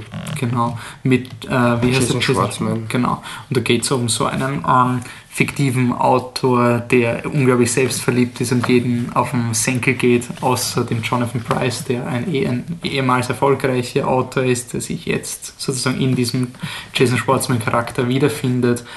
Da lassen wir den Patrick einfach wieder reden, wenn er da ist, oder? oder hast du Bist du es reinschneiden oder was? Nein, nein, nein also, also irgendwann. Falls rauskommt. Ja, ich glaube, man kann eigentlich nur sagen, dass er ihn empfehlenswert findet und das kann man auch nachlesen, weil er hat schon eine Kritik. Genau, Kritik ist online. Passt. Okay, nächster Film äh, ist Makondo von Sudabi Matesai und das ist ein österreichischer Film. Und äh, da geht es, sorry, ein bisschen, das ist ein bisschen zögerlich, ist schon relativ lange her, geht es um einen um die Wiener Migrantenszene und es geht um, also so am Rand von Wien, um so eine Art äh, Viertel mit, mit, mit, mit äh, ganz hohem äh, Migrantenanteil. Und es geht um den jungen Ramazan, der eben aus, aus Tschetschenien stammt und sein Vater ist im, im Krieg gefallen. Und er wohnt jetzt mit seiner Mutter alleine eben in Wien und er ist quasi so, also es geht eigentlich darum, dass die Mutter sich vielleicht in jemanden verliebt, wobei weiß man auch nicht so genau. Und der hat eben mit dem, mit, mit dem Vater von dem Jungen im Krieg gedient. Und ja, es ist ein irrsinnig interessanter Film, der total unaufgeregt ist und ruhig ist und der dann eigentlich vor allem sich damit beschäftigt, wie der Ramazan eigentlich versucht, die Vaterrolle mit elf zu übernehmen und äh, ja, doch halt irgendwo daran scheitert. Aber es ist ein Film, der, also von der, ich werde sicherlich dann auch hoffentlich irgendwann drüber schreiben, weiß ich nicht, aber ähm, vielleicht, wenn er dann rauskommt, dass es dann eh bald vielleicht nochmal genau darüber reden, aber ein Film, der symbolisch ist, nicht durchdacht ist. Also das fand ich in dem Film extrem äh, beeindruckend und super. Also das ist wirklich, ich weiß nicht, was war, die, die, die Uhr zum Beispiel. Du, du hast solche Motive wie die Uhr, ähm, die halt irgendwie so ganz stark äh, die, die Vaterrolle symbolisiert und alles, was halt irgendwie er damit macht oder dafür macht, dass die funktioniert, ergibt irrsinnig viel Sinn in diesem Licht. Oder zum Beispiel gibt es eine Bank im, im Wald, wo er sich quasi, also das ist eine, eine abgelegte Bank, wo er sich dann immer hingeht und sich quasi so eine Auszeit nimmt. Und ja, also es ist halt wirklich ein Film, der über diese symbolische Sprache halt auch sehr viel über diesen, diesen Jungen erzählt und so eigentlich voll nebenbei, wirklich sehr nebenbei dieses, dieses Migrationsmilieu halt ja, darstellt, was natürlich äh, nicht unbedingt ein leichtes ist. Manchmal macht das ein bisschen offensichtlich. Also es gibt zum Beispiel eine Szene, wo halt die Kinder spielen und dann ist halt ein Schwarzer dabei und dann schimpfen sie ihn halt Neger, was halt irgendwie so ein, ja, okay, ich hab's verstanden. Aber ähm, an sich halt äh, wirklich halt zeigt, wie sehr sie da eigentlich ähm, nicht nur am Rande natürlich von Wien, sondern am Rande der Gesellschaft sind und wie fast unmöglich es ist, da zentraler reinzukommen. Und wie gesagt, das ist aber eigentlich wirklich so nebenbei. Und weil der Film einfach sich irrsinnig viel Mühe macht, da einen wahnsinnig interessanten, vielschichtigen, elfjährigen Charakter zu zeichnen. Und das ist wirklich ein sehr guter österreichischer Film. Und ja, ich, ich gebe ihm einen sehr guten. Ja. Ähm, eine Trivia-Anmerkung, was ihr gerade vorher gehört habt, das war die Mitternachtsglocke. Ich hoffe, ihr schätzt das wert. Wir sind hier am Samstag um Mitternacht hier, nur für den Podcast. Ich habe da markiert, mehr oder weniger aus Spaß, die Filme Nymph, Klammer auf, Klammer zu, Maniac 1 und den Film Nymph, Klammer auf, Klammer zu, Maniac 2. Klammer, jeweils, Director's Cut. Jeweils Director's Cut. Wir haben zwar nicht den Director's Cut gesehen, aber den normalen. Da gibt es, ähm, müsst ihr durchschauen, gibt einen alten Podcast, wo wir über den Film reden und erklären, warum wir ihn nicht mögen. Auch mehrmals, also wir haben den wirklich detailliert und auch mit ja. Spoiler und alles. Ja. Du willst das doch auch. Also kann man sich ja Jetzt kommt ein Film, wo Wolfgang sehr euphorisch erzählen wird. Sind wir schon bei Timelapse? Ja. Hast du alles, oder? Nein, genau. Also, ähm, so, Timelapse, warum? Das war ein Wolfi-Film sozusagen. Ich habe den Trailer angeschaut und habe gesagt, passt, Zeitreisen ist meins. Ähm, könnt ihr euch Interstellar anschauen, weil ich den noch nicht erwähnt habe, der ist gut. Ähm, ist Regie Bradley King. BP Cooper und Bradley King haben auch das Drehbuch geschrieben und die Darsteller sind ähm, oh Gott, es gibt also es geht um eine ähm, WG. Um eine WG in so einem Ort, äh, wie soll ich das benennen? Sie, sie sind verantwortlich, also einer von den drei Mitbewohnern ist verantwortlich für alle diese äh, Reihenhäuser, also diese Wohnhäuser in der Umgebung. Er ist der, er ist der Hausmeister oder Facility Manager sozusagen ja. heutzutage. Ähm, das ist der Matt O'Leary, der spielt den Finn. Und der ist halt auch Künstler in seiner Freizeit. Seine Freundin, die Kelly, wird gespielt von der Danielle Hannah Baker, die hat in Freitag der 13. mitgespielt im Remake. Wirklich wahr. Super. Ähm, und der Jasper, gespielt von George Finn, ist ein Typ, der als, als Freund bezeichnet wird und über den ganzen Film habe ich nicht erfahren, warum sie eigentlich befreundet sind. Ähm, so, worum geht's? Äh, weil er der Hausmeister ist, muss er mal schauen, weil einer von den Untermietern hat sich schon längere Zeit nicht gemeldet und überall sind, sind leere Postbriefe und sonst irgendwas. Sie finden heraus, der Typ ist tot und wie sie, sein, ähm, wie sie seine Wohnung ausräumen, finden sie so eine richtige, fette, riesige Maschine, die anscheinend Fotos macht. Und sie finden heraus, dass diese Maschine jeden Tag um 9 Uhr abends, 9 oder 8 Uhr, entweder 9 oder 8 Uhr abends macht sie ein Foto und das Besondere an diesem Foto ist, dieses Foto ist von 24 Stunden in der Zukunft, also Time Travel. Und dann geht es gleich los mit We, also ihre erste Schlussfolgerung mhm. ist, der Nachbar ist gestorben. Was man noch sagen muss, es fotografiert immer in die in die Wohnung der beiden hinein. Ja, stimmt. Sie also. haben so ein großes Glasfenster und man sieht halt immer den, den, genau, also zu Beginn, Living Room. Genau, das ist wichtig. das heißt, ja. zu Beginn glauben sie, sie haben einen Stalker-Nachbarn ähm, sozusagen. Ja. Und die, die Kamera kann man auch nicht bewegen, weil der Plot es so will. Und ja, es ist riesig. Ja, eh. Aber, ja, ja, ja eh. Und danach ist er schon tot und ihre, ihre Schlussfolgerung ist, er ist gestorben, weil er schreibt in seinem Tagebuch, er hat in die Zukunft gesehen, hat seinen eigenen Tod gesehen. Und sie schließen dadurch, er wollte es verhindern und you don't fuck with time. Das sagt der Jasper, also der Typ, der der beste Freund vom Hauptdarsteller laut dem Drehbuch ist. Und das wollen sie, deswegen kommt jetzt eine, echt furchtbar. jetzt kommt jetzt eine lustige Aneinanderreihung von Situationen, wo die Time Machine unglaublich lustige Fotos schickt und dann immer so, oh nein, wie kannst du dieser verrückten Situation kommen? Aber ich will das doch gar nicht. Und oh Gott, ein Foto von morgen, da küsst du meinen besten Freund das, das, Drehbuch hat zumindest gesagt, dass er mein bester Freund ist. Und wow, das ist, aber ich will es ja gar nicht. Ja, dann will sie es doch. Und ja, jetzt bin ich eifersüchtig auf dich und holy shit, am nächsten Foto, da treibt sie es miteinander, während ich schlafe. Ich bin voll eifersüchtig. Ich kann diesen Film den Tod nicht ausstellen. Also wirklich, ich habe mir schon während dem Film schon, war wirklich ein Moment, wo ich mir einfach nur mal gedacht habe, Jetzt schaue ich den Film beim Scheitern zu, weil es mir wirklich schon, es ist mir schon so am Wecker gegangen. Es ist nichts in diesem Film ist eine rationale Entscheidung, die Charaktere. Ich weiß nicht, warum sie miteinander befreundet sind und dann, dann habe ich mir gedacht, okay, lauwarm, weil er hatte ein nettes Konzept. Hat er ja auch. Ja, aber das ist es nicht mehr wirklich. wirklich es, Nein, es ist wirklich ich. nur das Konzept und je mehr über diesen Film nachdenke, umso mehr regt er mir auf. Der Film ist überhaupt nicht. Er ist ähm, unser Tontechniker, der David, ist jetzt mittlerweile schon offiziell Teil des Teams. Hallo David. Hallo, ähm, danke. Der hat am Ende vom Kino gesagt, es ist, als hätte es ein Kind geschrieben. Ja. Und genau so ist es, weil sie arbeiten, unter Anführungszeichen, sie arbeiten nicht. Arbeiten ist, sie liegen zu Hause und hin und wieder geht er mit so einem Saugnapf irgendwo hin, weil er ja der Hausmeister ist. Es ist dieses Arbeitsverständnis, was man hat als Schüler sozusagen. Mhm. Und die Freundin wird etabliert mit, oh, ich habe euch Lasagne gemacht, schau mal, das war's. Und dann, oh, ich habe mir ein sexy Dress angezogen, weil ich ja. bin ja eine Frau. Und es ist so richtig dieses, als wäre als wär die Produktion urstolz gewesen, dass sie voll den Hottie haben. Und deswegen müssen sie ur viele Szenen machen, wo sie ursexuell inszeniert wird. Dann hast du diesen ganzen Hipster-Subtext mit Polaroid-Fotos und sie haben irgendwie Hosenträger an die ganze Zeit. Mhm. Und dann kommt noch dieses unglaubliche Amateur-Drehbuch da, was die das immer unter die Nase reibt, wie toll konstruiert ist. Also zum Beispiel ein Charakter, versteckt irgendwo Messer und sonst irgendwas. Damit im letzten Akt gibt es eine Szene, wo das nochmal etabliert wird und dann ist es so, oh, oh, schau, ich bin urstolz drauf. Der Film macht nichts mit dem Zeitreisekonzept. Es ist wirklich nur eine ja. Aneinanderreihung von, oh mein Gott, das ist am Foto drauf, oh Gott, wie kann denn das passieren? Und die Auflösung ist irgendwas. Also, glaube ich, aller Zeiten. Nein, aber na, es richtig, ist richtig, richtig schlecht ich will nicht spoilern, weil ich finde, den Film ist wirklich nicht wert, dass man, wenn ihr wirklich jetzt meint, ihr wollt euch Timelapse anschauen, ich sage euch mal ein paar Gründe, warum nicht. Die Charaktere sind furchtbar, die Handlung ist furchtbar, es ist nichts Interessantes, wenn ihr noch nie einen Zeitreisefilm geschaut habt. Schaut Primer oder Zurück in die Zukunft.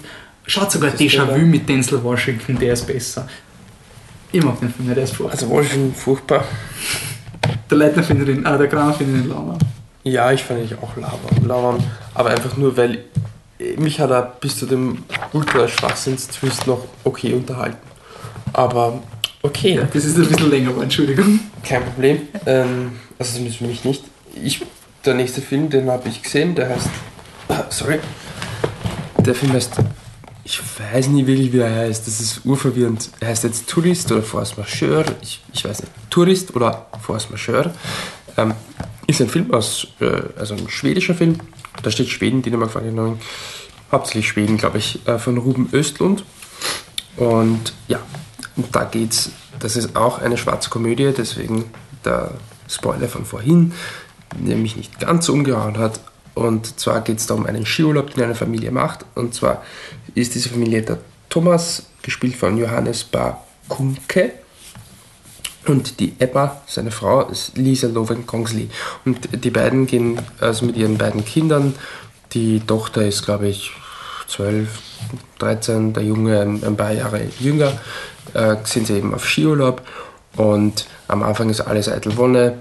Und dann passiert etwas und zwar gibt es ein, äh, also es gibt so quasi äh, also kontrollierte ein kontrolliertes Auslösen von Lawinen. Und sie sitzen auf seiner Terrasse und dann sieht man, also es macht halt einen kleinen Knall, also es gibt eine Explosion, eine, eine gezielte. Und dann geht eben diese, diese Lawine los und die kommt dann immer näher und immer näher und der Vater meint na, hier ist ja alles geplant und alles reguliert und dann meint halt die Frau schon immer und die Kinder, na Papa, was ist da los, was ist da los? Okay, der Typ, also der Mann äh, läuft weg, die Frau versteckt sich mit den beiden Kindern unter den Tisch. Mann kommt zurück. Ähm, nachdem, also die Lawine ist nicht wirklich, ist also kurz vor der Terrasse quasi eingeschlagen und das ist halt so ein, eine lange weiße, also eine lange weiße Schneewolke quasi, in dem das Ganze halt äh, ja, kurz verschwindet. Also es ist dann im Endeffekt eh nichts passiert.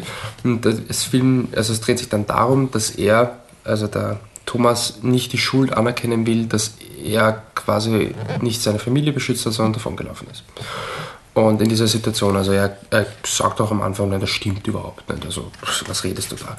Und das führt halt zu einigen äh, sehr lustigen, also lustigen, sehr äh, kuriosen Szenen, wo, also vor allem so quasi die zentrale Szene im Film, die auch relativ lang ist, ist, sie empfangen ein befreundetes Pärchen ähm, in ihrem Hotelzimmer zum, zum Abendessen und dann fängt eben sie irgendwie so urplötzlich an, diese Geschichte zu erzählen und dann äh, versucht halt er, weil er der, also der, der eingeladene, der, der Mann von den eingeladenen Gästen versucht halt irgendwie ihn ein bisschen zu verteidigen, weil er eigentlich sein bester Kumpel ist und es, die andere weiß auch nicht so recht, was sie machen soll und äh, versucht er halt irgendwie mit sehr kuriosen Argumenten in der immer irgendwie rauszureden, so irgendwas, ja, er wollte ja nur weglaufen, um, um, um Hilfe zu holen, falls ihr dann verschüttet seid und solche Dinge.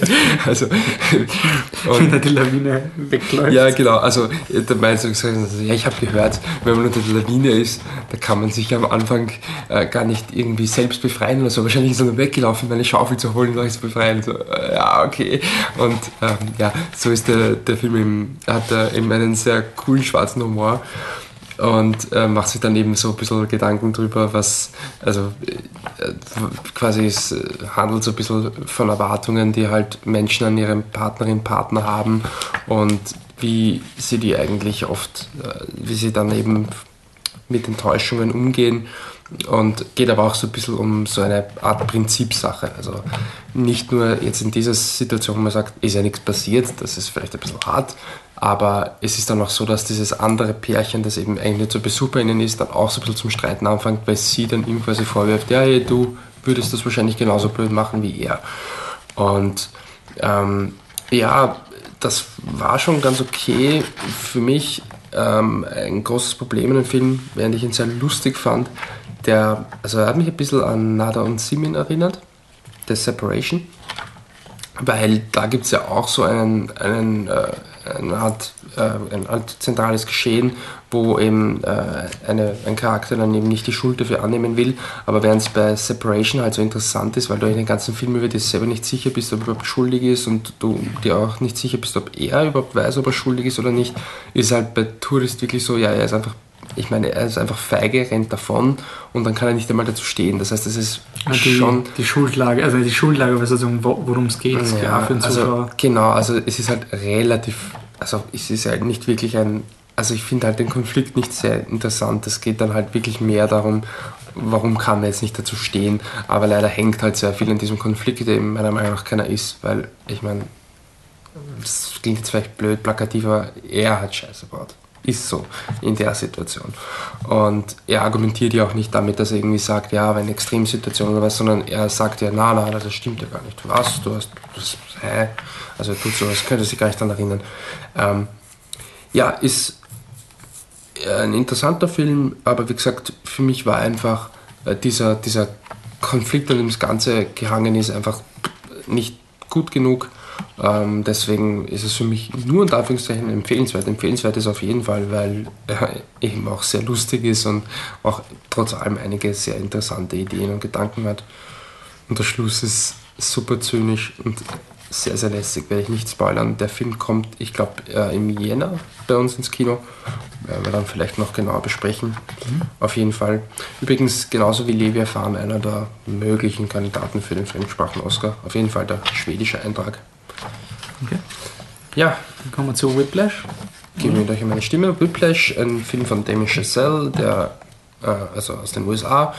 Und der ist äh, so eine kleine Sundance, ja, Sensation ist vielleicht übertrieben, aber ein Film, der immer im Sundance Film Festival für Furore gesorgt hat. Und da geht es um den Nachwuchsschlagzeuger, jungen Schlagzeuger Andrew Neyman, der wird gespielt von Miles Teller und der ist eben Student an einer Musikhochschule in Manhattan, ist 19 Jahre alt. Ja, und er möchte sich eben für den, also will Jazz-Schlagzeuger werden und er will sich eben quasi empfehlen für den, für den, äh, naja, fürs Orchester von dem Terence Fletcher gespielt mit ganz großem Oscar-Bass von J.K. Simmons. Und den man vielleicht kennt als Vater von Juno. Spider-Man. Er, Spider ist der Typ aus Spider-Man, der immer dem Peter Parker die Fotos Genau, abkauft. ja, also. Ja, und der pusht ihn halt ganz extrem hart. Also nicht nur ihn, sondern alle Mitglieder dieses Orchesters und ist dabei aber schon äußerst grenzwertig. Also er ist sehr aggressiv, er schimpft irrsinnig viel und sehr wortreich mit seinen, mit seinen Schülern. Und ähm, treibt den, den Andrew, der total fixiert ist darauf, also wirklich ein großartiger Jazz-Schlagzeuger zu werden, eigentlich an den Rande des Wahnsinns. Und es ist halt wirklich eigentlich von der, äh, vom Setting her relativ klassisch. Also halt der Typ, der halt ähm, zuerst mit den Methoden seines Lehrers nicht so zurechtkommt und dann halt irgendwie doch und ja, womöglich geht es auch gut aus. So, und warum ist der Film trotzdem extrem interessant? Weil er der macht zwar das, aber macht er alles erstmal besser und ein bisschen ehrlicher und interessanter. Also du hast schon von Haus aus nicht diesen, diesen Charakter, wie du es oft hast. Ähm, in vielen Filmen wäre dieser Andrew halt einfach der, der urviel Potenzial hätte, unendlich viel Potenzial, aber er will halt, er glaubt halt nicht an sich oder er will nicht so wirklich und der andere, der, der Lehrer pusht ihn dann. Hier ist halt vielmehr so, er will unbedingt, er schlägt sich mit dem Schlagzeug, die, also mit den Drumsticks, die, die Hände blutig und ähm, es reicht am Anfang trotzdem nicht, einfach weil der Lehrer noch viel mehr verlangt. Dann gibt es auch so ein bisschen ein Mobbing-Theme und ähm, ja, kann man diskutieren. Also da gibt es dann auch so, äh, der Film positioniert sich dann auch ganz, also relativ deutlich zu seinem, äh, also zum Nicht-Hauptcharakter, Hauptcharakter, zum Terence Fletcher, zum Jackie Simmons Charakter, äh, was aber, glaube ich, gar nicht notwendig gewesen wäre, weil eigentlich diese Ambivalenz ganz interessant war. Und ja, außerdem ist er, also wie gesagt, die Charaktere sind, ex, sind extrem gut. Der, also insbesondere der Andrew, ähm, Andrew hat mir extrem gut gefallen. Ähm, Schauspieler sind super. Und was beim Andrew auch äh, super ist, er hat also so eine kurzfristige Beziehung, die er dann auch irgendwie selber wieder beendet, weil er meint, ja, ich habe einfach keine Zeit dafür. Und ist halt ähm, sehr ehrlich, aber natürlich auch ein ziemlicher Arsch. Und ähm, ja, aber es ist halt äh, sehr gut gemacht. Du siehst halt irgendwie von Anfang an so einen klassischen Konflikt, glaube ich, in Beziehungen von jungen Menschen, wo halt er, also nicht, dass jetzt unbedingt er sie in dieser Rollenverteilung sein muss, aber wo die eine Person halt ganz feste, klare Ziele hat und weiß, was sie will und auch wenn das vielleicht nicht ganz realistisch ist, dass um alles in der Welt durchziehen will und die andere Person halt einfach noch nicht so wirklich weiß, wo sie steht im Leben und äh, das kann dann eben auch zu, also zu äh, sehr starken Konflikten führen. Und der Film ist auch von, vom Kameraschnitt nicht gut und fetzig gemacht. Und ja, ich hätte gerne mit, mit Patrick darüber diskutiert, weil er, also ich würde dem Film ein sehr gut geben. Ich weiß nicht, bei ihm ist es wahrscheinlich schon fast ein exzellent. Also ich glaube, er ist kurz davor, er war nach nach, nach dem Screening, habe ich mir Timelapse angeschaut und da war er wirklich so Wahnsinn, Wahnsinn, super und, und jetzt hat er wieder, also wie wir noch geredet haben, vorher war er auch gemeint, also er, er, muss sich noch überlegen, ob er heute wirklich exzellent ist oder okay. nur ein sehr guter Anführungszeichen. Ja, also das ist halt für mich so blöd irgendwie, weil ich finde den Film sehr gut, wie ich sage, ähm, und fand mich super, aber es hat für mich relativ sicherlich kein exzellent. Ich würde mich einfach interessieren, was er jetzt ähm, so bombastisch dran fand, aber es klingt jetzt schon so, als würde ich ihn nicht mögen. Und äh, das ist dann auch blöd. Äh, mir ist halt nur auffallen, dass bei der, da der Biennale-Effekt, dass halt beim Publikum also der J.K. Simmons, wie gesagt, der schimpft halt sehr wortreich und auch sehr also wortgewandt und eh clever und lustig, aber dass er das Publikum halt total abgegangen ist und es war eine extrem gute Stimmung im Publikum und äh, der letzte Shot ist wirklich sehr, ähm, ja, weiß nicht, ist ein Spoiler, aber sagen wir so, der Film hinterlässt einen schon mit einem sehr, sehr positiven Gefühl, obwohl das, wie gesagt, eh man das alles hinterfragen muss, aber an sich eigentlich ein sehr positives Gefühl und wirklich nach dem letzten Shot, also Carton, das kommt halt ist klar, Film ist zu Ende, es kommen die Credits, war wirklich ein, ein Jubelschrei im Kino. Also es ging wirklich so ein Wuh durchs Kino und dann bombastisches Klatschen, es war eine wahnsinnig gute Stimmung. Und ähm, ja, also vielleicht muss man das da auch berücksichtigen, aber auf jeden Fall sehr, sehr guter Film und äh, völlig zu Recht da in, in mehreren Kategorien im Oscar-Rennen. Also kommen wir noch zum fast Abschluss zu den Dokus wir haben leider nur eine Doku gesehen. Und mit wir meinen wir den Michi? Ich habe eine Doku gesehen und die heißt Red Army von Gabe Bolski und ist ein Film oder eine Dokumentation über die sowjetische Eishockey-Nationalmannschaft in den 70ern, also angefangen bei den 70er Jahren, da fängt die Geschichte an und ähm, ja, erzählt sich dann eigentlich bis, ja, ich glaube fast, ja, bis Ende der 90er sogar, aber da geht es dann gar nicht mehr so zentral um, dies, äh, um die Nationalmannschaft. Aber gut, bleiben wir mal. Aus irgendeinem Grund. Ja, aber bleiben wir mal beim Thema. Die, die doch Hauptfigur des Filmes ist äh, Slava Fetisov für ältere Zuhörer und Eishockey-Fans oder vielleicht einen ganz enthusiastischen Eishockey-Fan äh, Eishockey dürfte dieser Name ein Begriff sein. Warum ist das so? Weil der sowjetische Eishockey eben so wie die Sowjetunion an sich halt einfach sehr isoliert war. Also die kamen dann eben immer zu den internationalen Turnieren und auch zu den Olympischen Spielen und man kannte sie halt nicht so wirklich. Die Spieler haben alle nur in Russland gespielt, die durften nicht raus, also durften nicht in der NHL, in der amerikanischen Profiliga spielen, wo eben die besten Spieler der Welt spielten und auch heute spielen.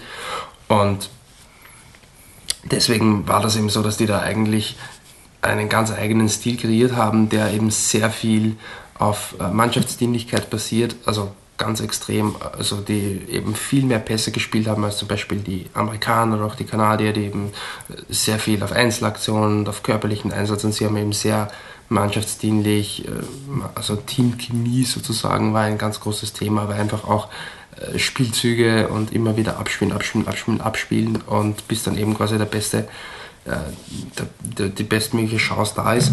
Und mit diesem Eishockey haben sie halt wirklich so sozusagen die Welt erobert und haben eigentlich äh, das, den Sport eigentlich über einige Jahre hinweg total dominiert. Und der Film hört dann aber dort eben nicht auf. Er hat natürlich schon so ein bisschen die, äh, also die, die politische Dimension und zwar, dass also zum Beispiel der Trainer der, der Red Army, Red Army nannte man eben die sowjetische Nationalmannschaft, der das ganze Spiel da eigentlich ja, groß gemacht hat, der wurde dann irgendwann einmal relativ schnell gefeuert und der neue Trainer war komischerweise recht gut befreundet mit jemandem, der halt ein hohes Regierungsmitglied war. Ja, und der neue Trainer, der wird dann halt von dem Film oder zumindest von dem, von dem Slava Fetisov halt als schon so ein bisschen als Feindbild auch, auch äh, stilisiert und dass es eben unter dem dann doch etwas äh, härter zuging und dass er meint, ja, okay, da waren zwar Erfolge da, aber mit ihm hat das überhaupt nichts zu tun, sondern nur mit unserer persönlichen Eishockey-Ausbildung und mit unseren persönlichen Qualitäten. Und ja, spielt eigentlich, natürlich gab es dann da schon äh, auch Eishockey-Duelle zwischen Russland und den USA, also sie verlieren da einmal bei den Winterspielen von Lake Placid 1980 ein anscheinend sehr, mir war es nicht bekannt, sehr signifikantes Spiel gegen die USA wo das natürlich weit über, das, über den Sport hinausging. Aber was mir halt als Sportfan ähm, extrem gut gefallen hat an dem Film war, dass die, also das mit der, den politischen Dimensionen fand ich interessant, war eigentlich gar nicht so der Fokus, sondern es war wirklich ein Film über Sport, über Eishockey, über Team, über Team sein. Und es gibt so viele amerikanische Kitschfilme. Mighty Ducks. Ja, genau sowas, wo halt so, oh, wir müssen ein Team sein und Mighty was weiß ich. Und in dem Film, der Film ist genau das, nur unfassbar glaubwürdig und echt emotional und das nimmt dich echt mit. Also es ist, gibt dann also auch so, ähm, Fetisov wird dann auch von seinem besten Freund so bis hintergangen. Also ist der, der Film spielt dann eben weiter, als er dann in die, in die NHL gehen wollen und das schaffen dann die ersten eben auch. Oder ich glaube, Fetisov ist nein, nicht der erste. Äh, manche schließen da quasi so eine Art Vertrag ab mit dem, mit dem Staat, dass sie halt einen Teil ihres Gehaltes zurückzahlen und dafür dürfen sie halt nach Amerika gehen. Und er wehrt sich halt bis zum Schluss dagegen und erst, dass er dann halt äh, wirklich einfach sein Gehalt selbst beziehen darf, äh, geht er dann eben in die USA. Und ja, in diesem Konflikt, den er da quasi mit dem, mit dem Staat hat, ähm, unterstützen halt seinen Freund nicht und das bedrückt dich halt wirklich. Also richtig ich meine, man versteht zwar ihn auch, aber der, der ihn halt hinter, hintergehen tut er ihn nicht, er unterstützt ihn nur nicht öffentlich. Aber es ist halt wirklich, äh, es ist echt unangenehm und sie interviewen dann auch, warum das so war und er sagt, naja, er ja nichts dazu sagen und dann es ist schon so echt nicht echt fertig gemacht, obwohl die heute eigentlich wieder befreundet sind. Oder zum Beispiel eine Szene, die mich ja echt mitgerissen hat. Ähm, sie fragen einen äh, der Spieler, also sie ähm, beschreiben da vor allem eine Russ, eine 5, eine, eine ein Team, quasi ein, also fünf Spieler, die so als Einheit so extrem gut funktioniert haben und einer, der leider steht in den Credits mittlerweile verstorben ist, kurz nach den, nach den Aufnahmen, ähm, der wird eben gefragt, also wie waren denn die einzelnen Spieler so? Und er meint halt, ja, wir waren, uh, we were the same, also alle gleich, wir waren eins. Und da meint er, ja, nein, schon, aber ich meine, ob er halt so die einzelnen Charaktere ein bisschen beschreiben kann. Und hat gesagt, nein, nein, nein, we were the same, we were the same und sonst gibt's nichts. Und dann meint er, ja, aber ich meine, wie war zum Beispiel der Fetisov oder der oder das? Sagt er, nein, warum fragen Sie mich solche Fragen? Und das ist, also, wo halt wirklich dieser Zusammenhalt einfach irrsinnig, ja, also mich halt irrsinnig berührt hat. Und der halt wirklich einmal so ein Sportfilm war, wo das funktioniert hat, weil du das ihm halt so abgekauft hast. Und was ich auch ganz, ganz nett fand, am Schluss ist halt, hast du halt dieses, okay, da es auch noch ein anderer, äh, sein, sein äh, Freund, der in kurzer Zeit eben da nichts unterstützt hat, die, die sind jetzt auch ähm, sind eben jetzt auch im, in, in, im, im Putin-Kabinett halt irgendwie verankert und vorher natürlich immer die ganze Zeit schimpfen alle über die ganzen Verbindungen vom, vom Teamchef und was weiß ich und dann könntest du halt irgendwie auch so einen voll zynischen Schluss finden und so.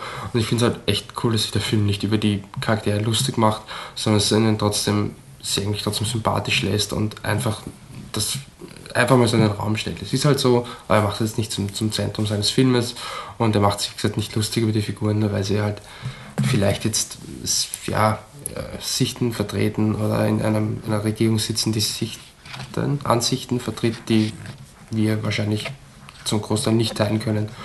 Ähm, ja, also ich fand ihn extrem bewegend und er hat mich echt mitgerissen und fand ihn echt, echt super. Und das ist auf jeden Fall ein starkes, sehr gut bei mir. Okay. Dann kommen wir zum Hauptfilm, ja. Nein, Haupt, ja, Haupt, ja. Also, es war der Film, auf den ich am meisten gehypt war. Von der ganzen Ja, es war ja auch der bekannteste. Also ich meine, naja, bekannteste nicht, aber... Ja. Wir reden von Birdman, von ähm, das ist nicht der ganze Titel. Ah, ja, genau, warte. Birdman or The Unexpected Virtue of Ignorance. Ja. Regie Alejandro Inarito González. Jetzt mal wieder den Patrick nicht dabei, der könnte das richtig aussprechen. Ähm, Oder nicht und dann wäre es peinlich. Das stimmt. Also bei mir ist eh, ich kann eh nichts aussprechen. Das, den kennt man von Babel, 21 Gramm, Beautiful. Und seinem besten Film, Amores Perros. Ah, okay, den habe ich nicht gesehen. Ja, ich meine, das ist auch so ein früher Film von ihm und ich weiß, es ist keiner seiner Bekannten, aber von denen, die ich gesehen habe, ich habe Beautiful nicht gesehen, aber von denen, die ich gesehen habe, eigentlich der einzige, der mich zu 100% überzeugt hat. Mhm. Sehr ähm, empfehlenswert. Schauen wir mal, ob sich das mit Birdman geändert hat. Worum geht es bei Birdman? Wir haben den Michael Keaton, der spielt den Regan, ähm, einen ähm, abgehalfterten Hollywood-Schauspieler, Hollywood der früher mal, also dessen künstlerische Integrität darin bestand, dass er Birdman 4 abgelehnt hat. Das war, glaube ich, sein größter Move. Birdman ist Michael Keaton, man kennt ihn aus Batman. Also die, die Parallele ist eindeutig, worauf er sich bezieht. Und jetzt versucht er sozusagen am Theater ein Stück aufzuführen, ähm, was ihm sehr wichtig ist. Äh, so, jetzt muss ich nur schauen, dass ich mit den Charakteren ähm, richtig bin. Er hat auf jeden Fall Probleme mit seinem zweiten, also mit dem zweiten Darsteller im Theaterstück und durch einen glücklichen, schrägstrich unglücklichen Zufall wird dieser, wird dieser Schauspieler auch ins Krankenhaus befördert und ersetzt durch den Mike, den Edward Norton, einen unglaublich bekannten Theaterschauspieler. Also der Mike, der ist so der, der ultimative Theaterstar in, dieser, in diesem fiktiven Film, also in diesem, in diesem Szenario auf der Theaterszene.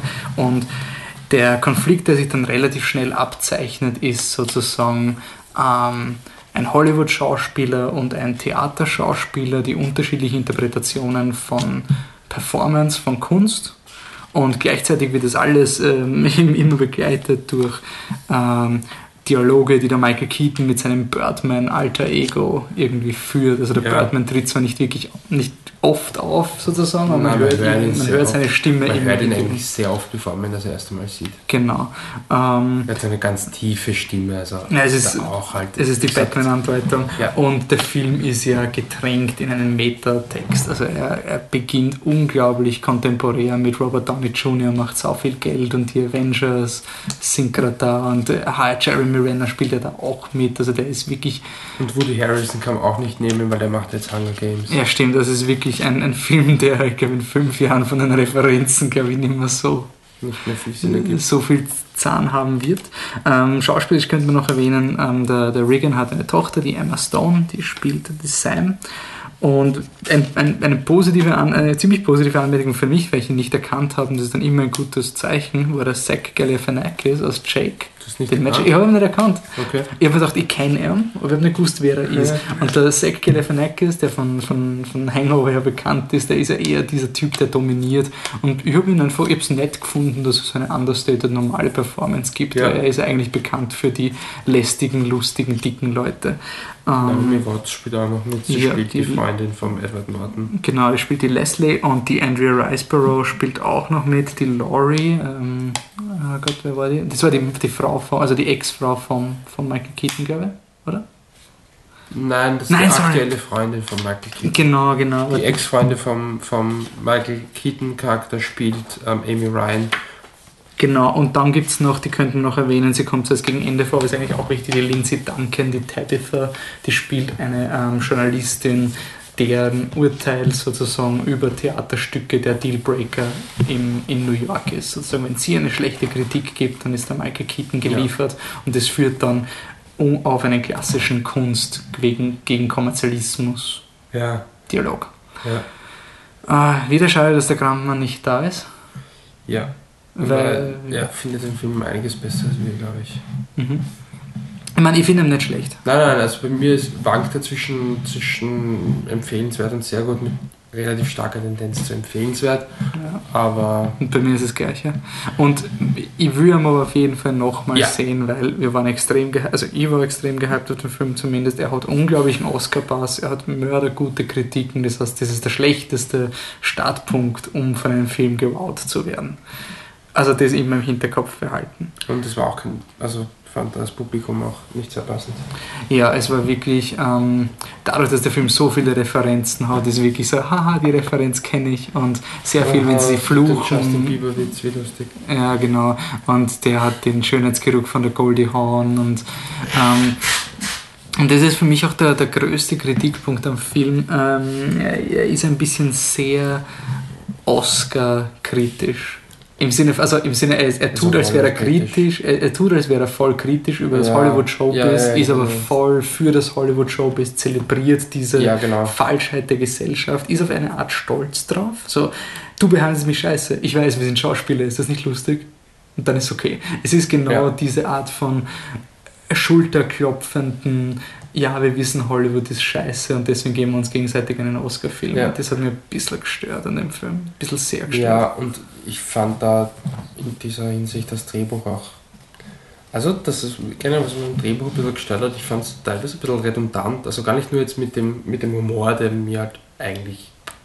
Ich meine, es, die, dieser gesprochene Humor. Es gibt zum Beispiel eine Slapstick-Szene, wo Michael Keaton hängen bleibt mit seinem Bademantel. die, ist dann, die ist großartig und ja, super Shot und ja, Wahnsinn. Aber, die, aber der gesprochene Humor, eben dieser, dieser Referenzenhumor, hat mir überhaupt nicht gefallen. Also schon eher so in Richtung, äh, also eher anwidernd, nicht so, okay, ich finde es ja nicht lustig, sondern eher unangenehm.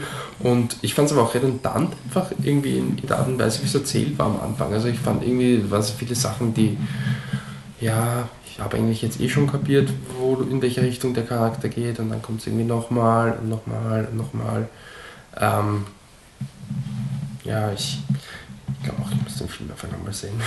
Um, ähm, was ich mich gefragt habe, ich habe Maps to the Stars nicht gesehen, aber du hast ja auch gemeint, dass der ziemlich ja, Hollywood-Satire ist. es eh vom Ton ähnlich, diese Hollywood-Satire, diese bisschen zahnlose? Oder? Ja, also ich würde schon sagen, dass es sehr ähnlich ist. Okay, aber vom Positiven, ich meine, Michael Keaton Wow. Da lasse ich nichts kommen. Wahnsinn. Nein, super. Eigentlich wirklich. alle Schauspieler. Also ja. Emma Stone ist sehr stark. Uh, ich finde den Edward, Edward Norton, spitze. Und bei, bei, mir ist das ein bisschen so der, der, der, das Schmank das Schmunzeln, weil Edward Norton ja, er spielt diesen unglaublichen Actor, der was wirklich dem Mike Keaton vorwirft, dass er keine Ahnung ja. hat von Acting.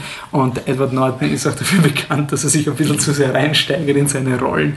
Und zum Beispiel, ich weiß nicht, wer den Incredible Hulk, Hulk gesehen hat, der Film ist jetzt nicht so besonders, aber anscheinend hat Edward Norton da unglaublich viel in den Film hineingebuttert, was man nicht sieht. Und wir haben den Film mal nochmal geschaut von so einem trinken mal Bierabend. Und wir haben so gemacht, immer einen Schluck trinken, war eine, eine schlechte Szene mit Edward Norton ist, wo sich Edward Norton wahrscheinlich fünf Stunden lang überlegt hat, was er macht, weil er wirkt urintensiv, aber vergebens.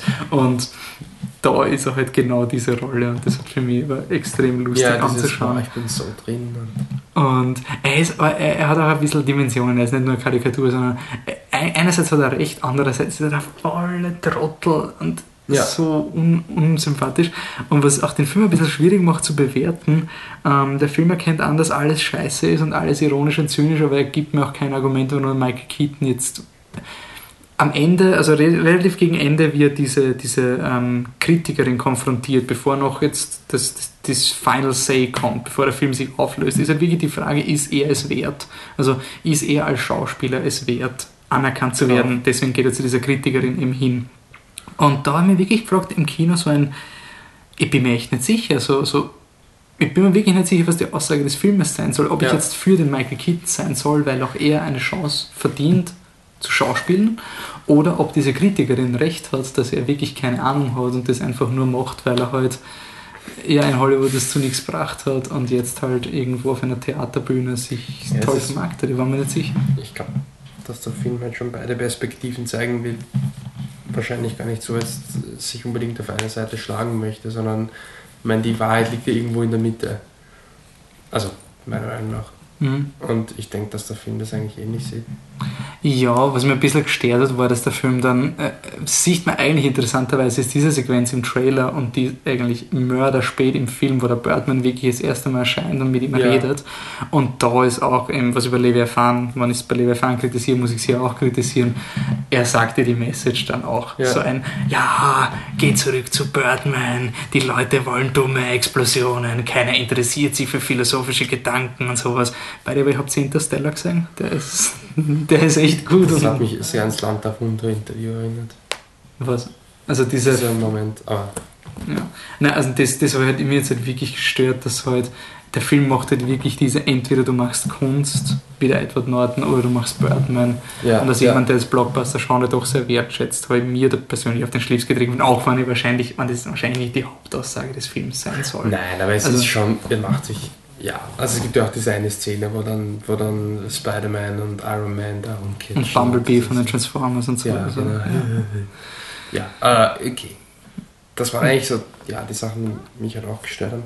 Man muss auf jeden Fall noch äh, die, die, die Dinge, also zwei Sachen äh, erwähnen, die er doch sehr, sehr gewagt macht. Zum einen halt die Musik, die ja, von, ich weiß nicht, wie er heißt, aber eine, ein, ein Schlagzeuger. Ich habe zum Schluss gesagt, das ist der Soundtrack, den sich wahrscheinlich niemand Ja, durchhören genau, kann, genau. außer wirklich Schlagzeuger, weil es ist nur ein, ein Drum-Solo. Es war übrigens perfekt. Ich habe den Film gleich nach, nach Whiplash gesehen und natürlich Whiplash wahnsinnig viel Schlagzeug. Klar, Thema des Films und im Film gleich wieder. Ähm, ja, also der halt wirklich sehr eigen ist, aber ich finde für den Film durchaus passend. Vor allem, weil sie auch ähm, teilweise nerven soll. Ja, teilweise ja, soll es diese, also die, Nervigkeit des Soundtracks ist positiv. Ja, Gesehen, dass wenn im Mann niemand hört sich den an, es ist einfach, er macht die unkomfortabel und ich kann mir nicht vorstellen, dass du während einer lockeren Autofahrt dir das anhören willst. und zum anderen Kamera. Ist, ist die Kamera, genau, von Emanuel Lubetzky, den habe ich im Kopf, den Namen. Wow. Der ja, naja, warum habe ich den Namen im Kopf? Weil er doch so ein, ein fast schon legendärer Kameramann ist, seit man halt, wenn man nicht Roger Deakins heißt, dann. Er ist doch der Gravity. oder? Ja, also Gravity gedreht, dafür endlich den Oscar bekommen, davor schon eigentlich übergangen für Tree of Life und für äh, Children of Man.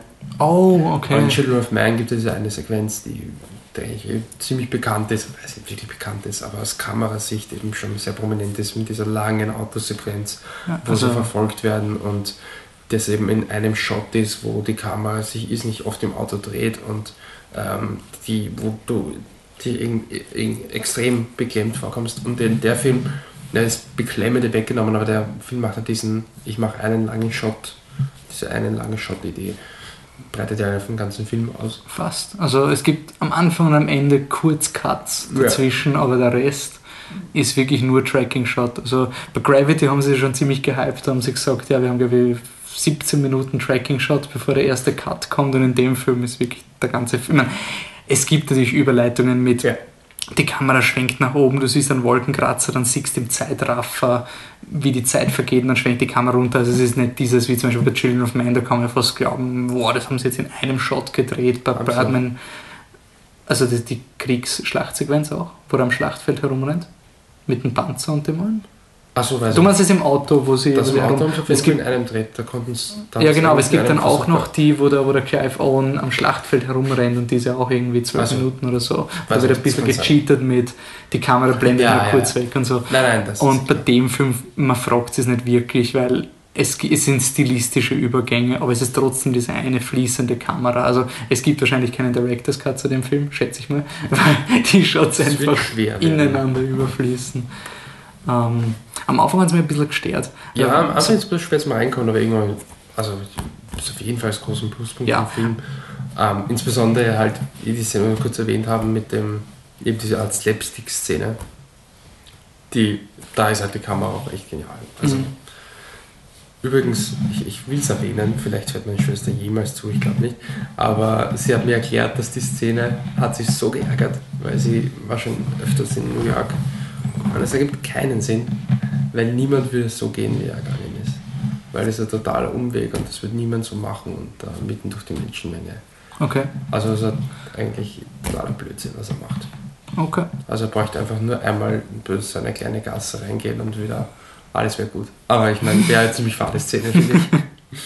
Ja, ähm, ich will auf jeden Fall, ich, bevor, bevor All Said and Done ist, würde ich den Film nochmal schauen, weil er hat auf jeden Fall unglaubliche Qualitäten. Schauspielerisch, kameramäßig. Er hat halt ein paar Drehbuchschnitzer drin. Und ja, die, die, werden, auch, glaube ich, beim zweiten Mal schauen nicht weggehen. Aber ja. Auf jeden Fall Michael Keaton unglaublich verdienter Oscar-Pass. ja, Also schauen wir mal, ich finde, wie gesagt, auch wenn, wenn Norton und Stone nominiert werden, ist absolut okay. Mhm. Also mehr ist okay. Sollen nominiert werden, bitte. Passt, dann rappen wir die ist die Biennale. Biennale vorbei. Wir sind alle traurig. Nein, nächstes Jahr ist ja auch wieder ein Biennale-Jahr und bis dorthin haben wir dann noch die Oscar-Zeit vor uns, weil langsam. Ja, ich ja schon langsam ist wieder Zeit für einen Special-Podcast Oscars, oder? So einen ersten. Ey, wir müssen auf jeden Fall einen Podcast rausbringen, bevor die Nominierungen sind, Äh, genau. damit wir mal festhalten, wie unglaublich falsch wir gelegen sind. Yes. So, dann darf der Wolfi wieder vor dem, Fernseher, äh, Laptop sitzen und sagen, jetzt, jetzt sagen sie gleich Christopher Nolan. Jetzt sagen sie gleich Christopher Nolan. Ja, dieses Jahr haben wir realistische Erwartungen. Na gut, ähm, wir sind eh die üblichen, äh, ich finde es immer so schade, wenn der Patrick nicht dabei ist, weil der macht das, der, der, der weiß immer die Bullet Points, wie wir das Ja. machen. Ähm, wir sind auf jeden Fall auf facebook.com slash erreichbar. Auf fliptetruck.com kann man uns immer erreichen. Wenn ihr uns anschreiben wollt, könnt ihr contact at fliptetruck.com anschreiben. Und beziehungsweise, wenn ihr dem Patrick unbedingt sagen wollt, dass der Podcast echt lahm ist ohne ihn, dann twittert ihn bitte an, an existentcoffee. Wenn deine Schwester den Podcast gehört hat und sie dich auf Twitter kontaktieren will, Michi, wo macht sie das? Ist schön gestört, wenn es mir auf Twitter anschaut. ähm, ja, wenn sie das macht, dann auf hipstersaurier, nicht hipsterdino, weil das fand ich irgendwann mal lustig, sich hipsterdinos nennen zu meinen. Ich bin schon ausgestorben, als es noch cool war. Ich bin der hipstersaurier. Ich bin Flip-Truck, weil es auch einen Flip-Truck in einem gibt. Haben wir eh schon ein paar Mal gesagt. Vor allem Ähm, heute, gell? vor allem heute. Ähm, was, ne, was kommt noch auf euch zu? Äh, jetzt, jetzt können wir es ja ähm, sagen, es kommt noch ein kleiner, längerer Special-Podcast über den Hobbit, die Extended Edition von Smaugs Ganz Einöde. kleiner, ganz kleiner. Ganz kleiner, super kurz. Zum, Also, wenn's laufen gehst, mal schnell. also wenn sie wirklich einen Sprint macht, Ja. einen Kilometer Sprint, dann geht das sicher aus, er ist so kurz. Und Nordic Walking. Kilometer Spring. was kommt dann? Und dann haben wir, dann sind wir raus aus der Biennale, dann kommt, dann sind wir raus aus unserem Interstellar Podcast, dann können wir wieder ganz normal podcasten. Ja, ich glaube, da kommt ein bisschen so ein Aufholen mal, oder? Weil es gibt doch einige Filme noch von der Woche, die wir jetzt nicht besprochen haben. Genau. Die so ein großer nicht wert sind. Ja, und dann spätestens zu Hunger Games schauen wir mal, wie es weitergeht. Genau. Und dann Es kommen auch bald schon die, ich weiß nicht, ob sie schon bald rauskommen, und zumindest 10 ist jetzt bald die ersten die Theory of Everything kommt. Oscar-Filme, Theory of Everything und Foxcatcher. Ja. Steht nächste Woche im Programm. Ja, da können wir zumindest mal, wenn wir keinen, also schauen wir, Kein was ne? Na passt, gut, dann danke fürs Zuhören und bis nächstes Mal. Ciao. Tschüss.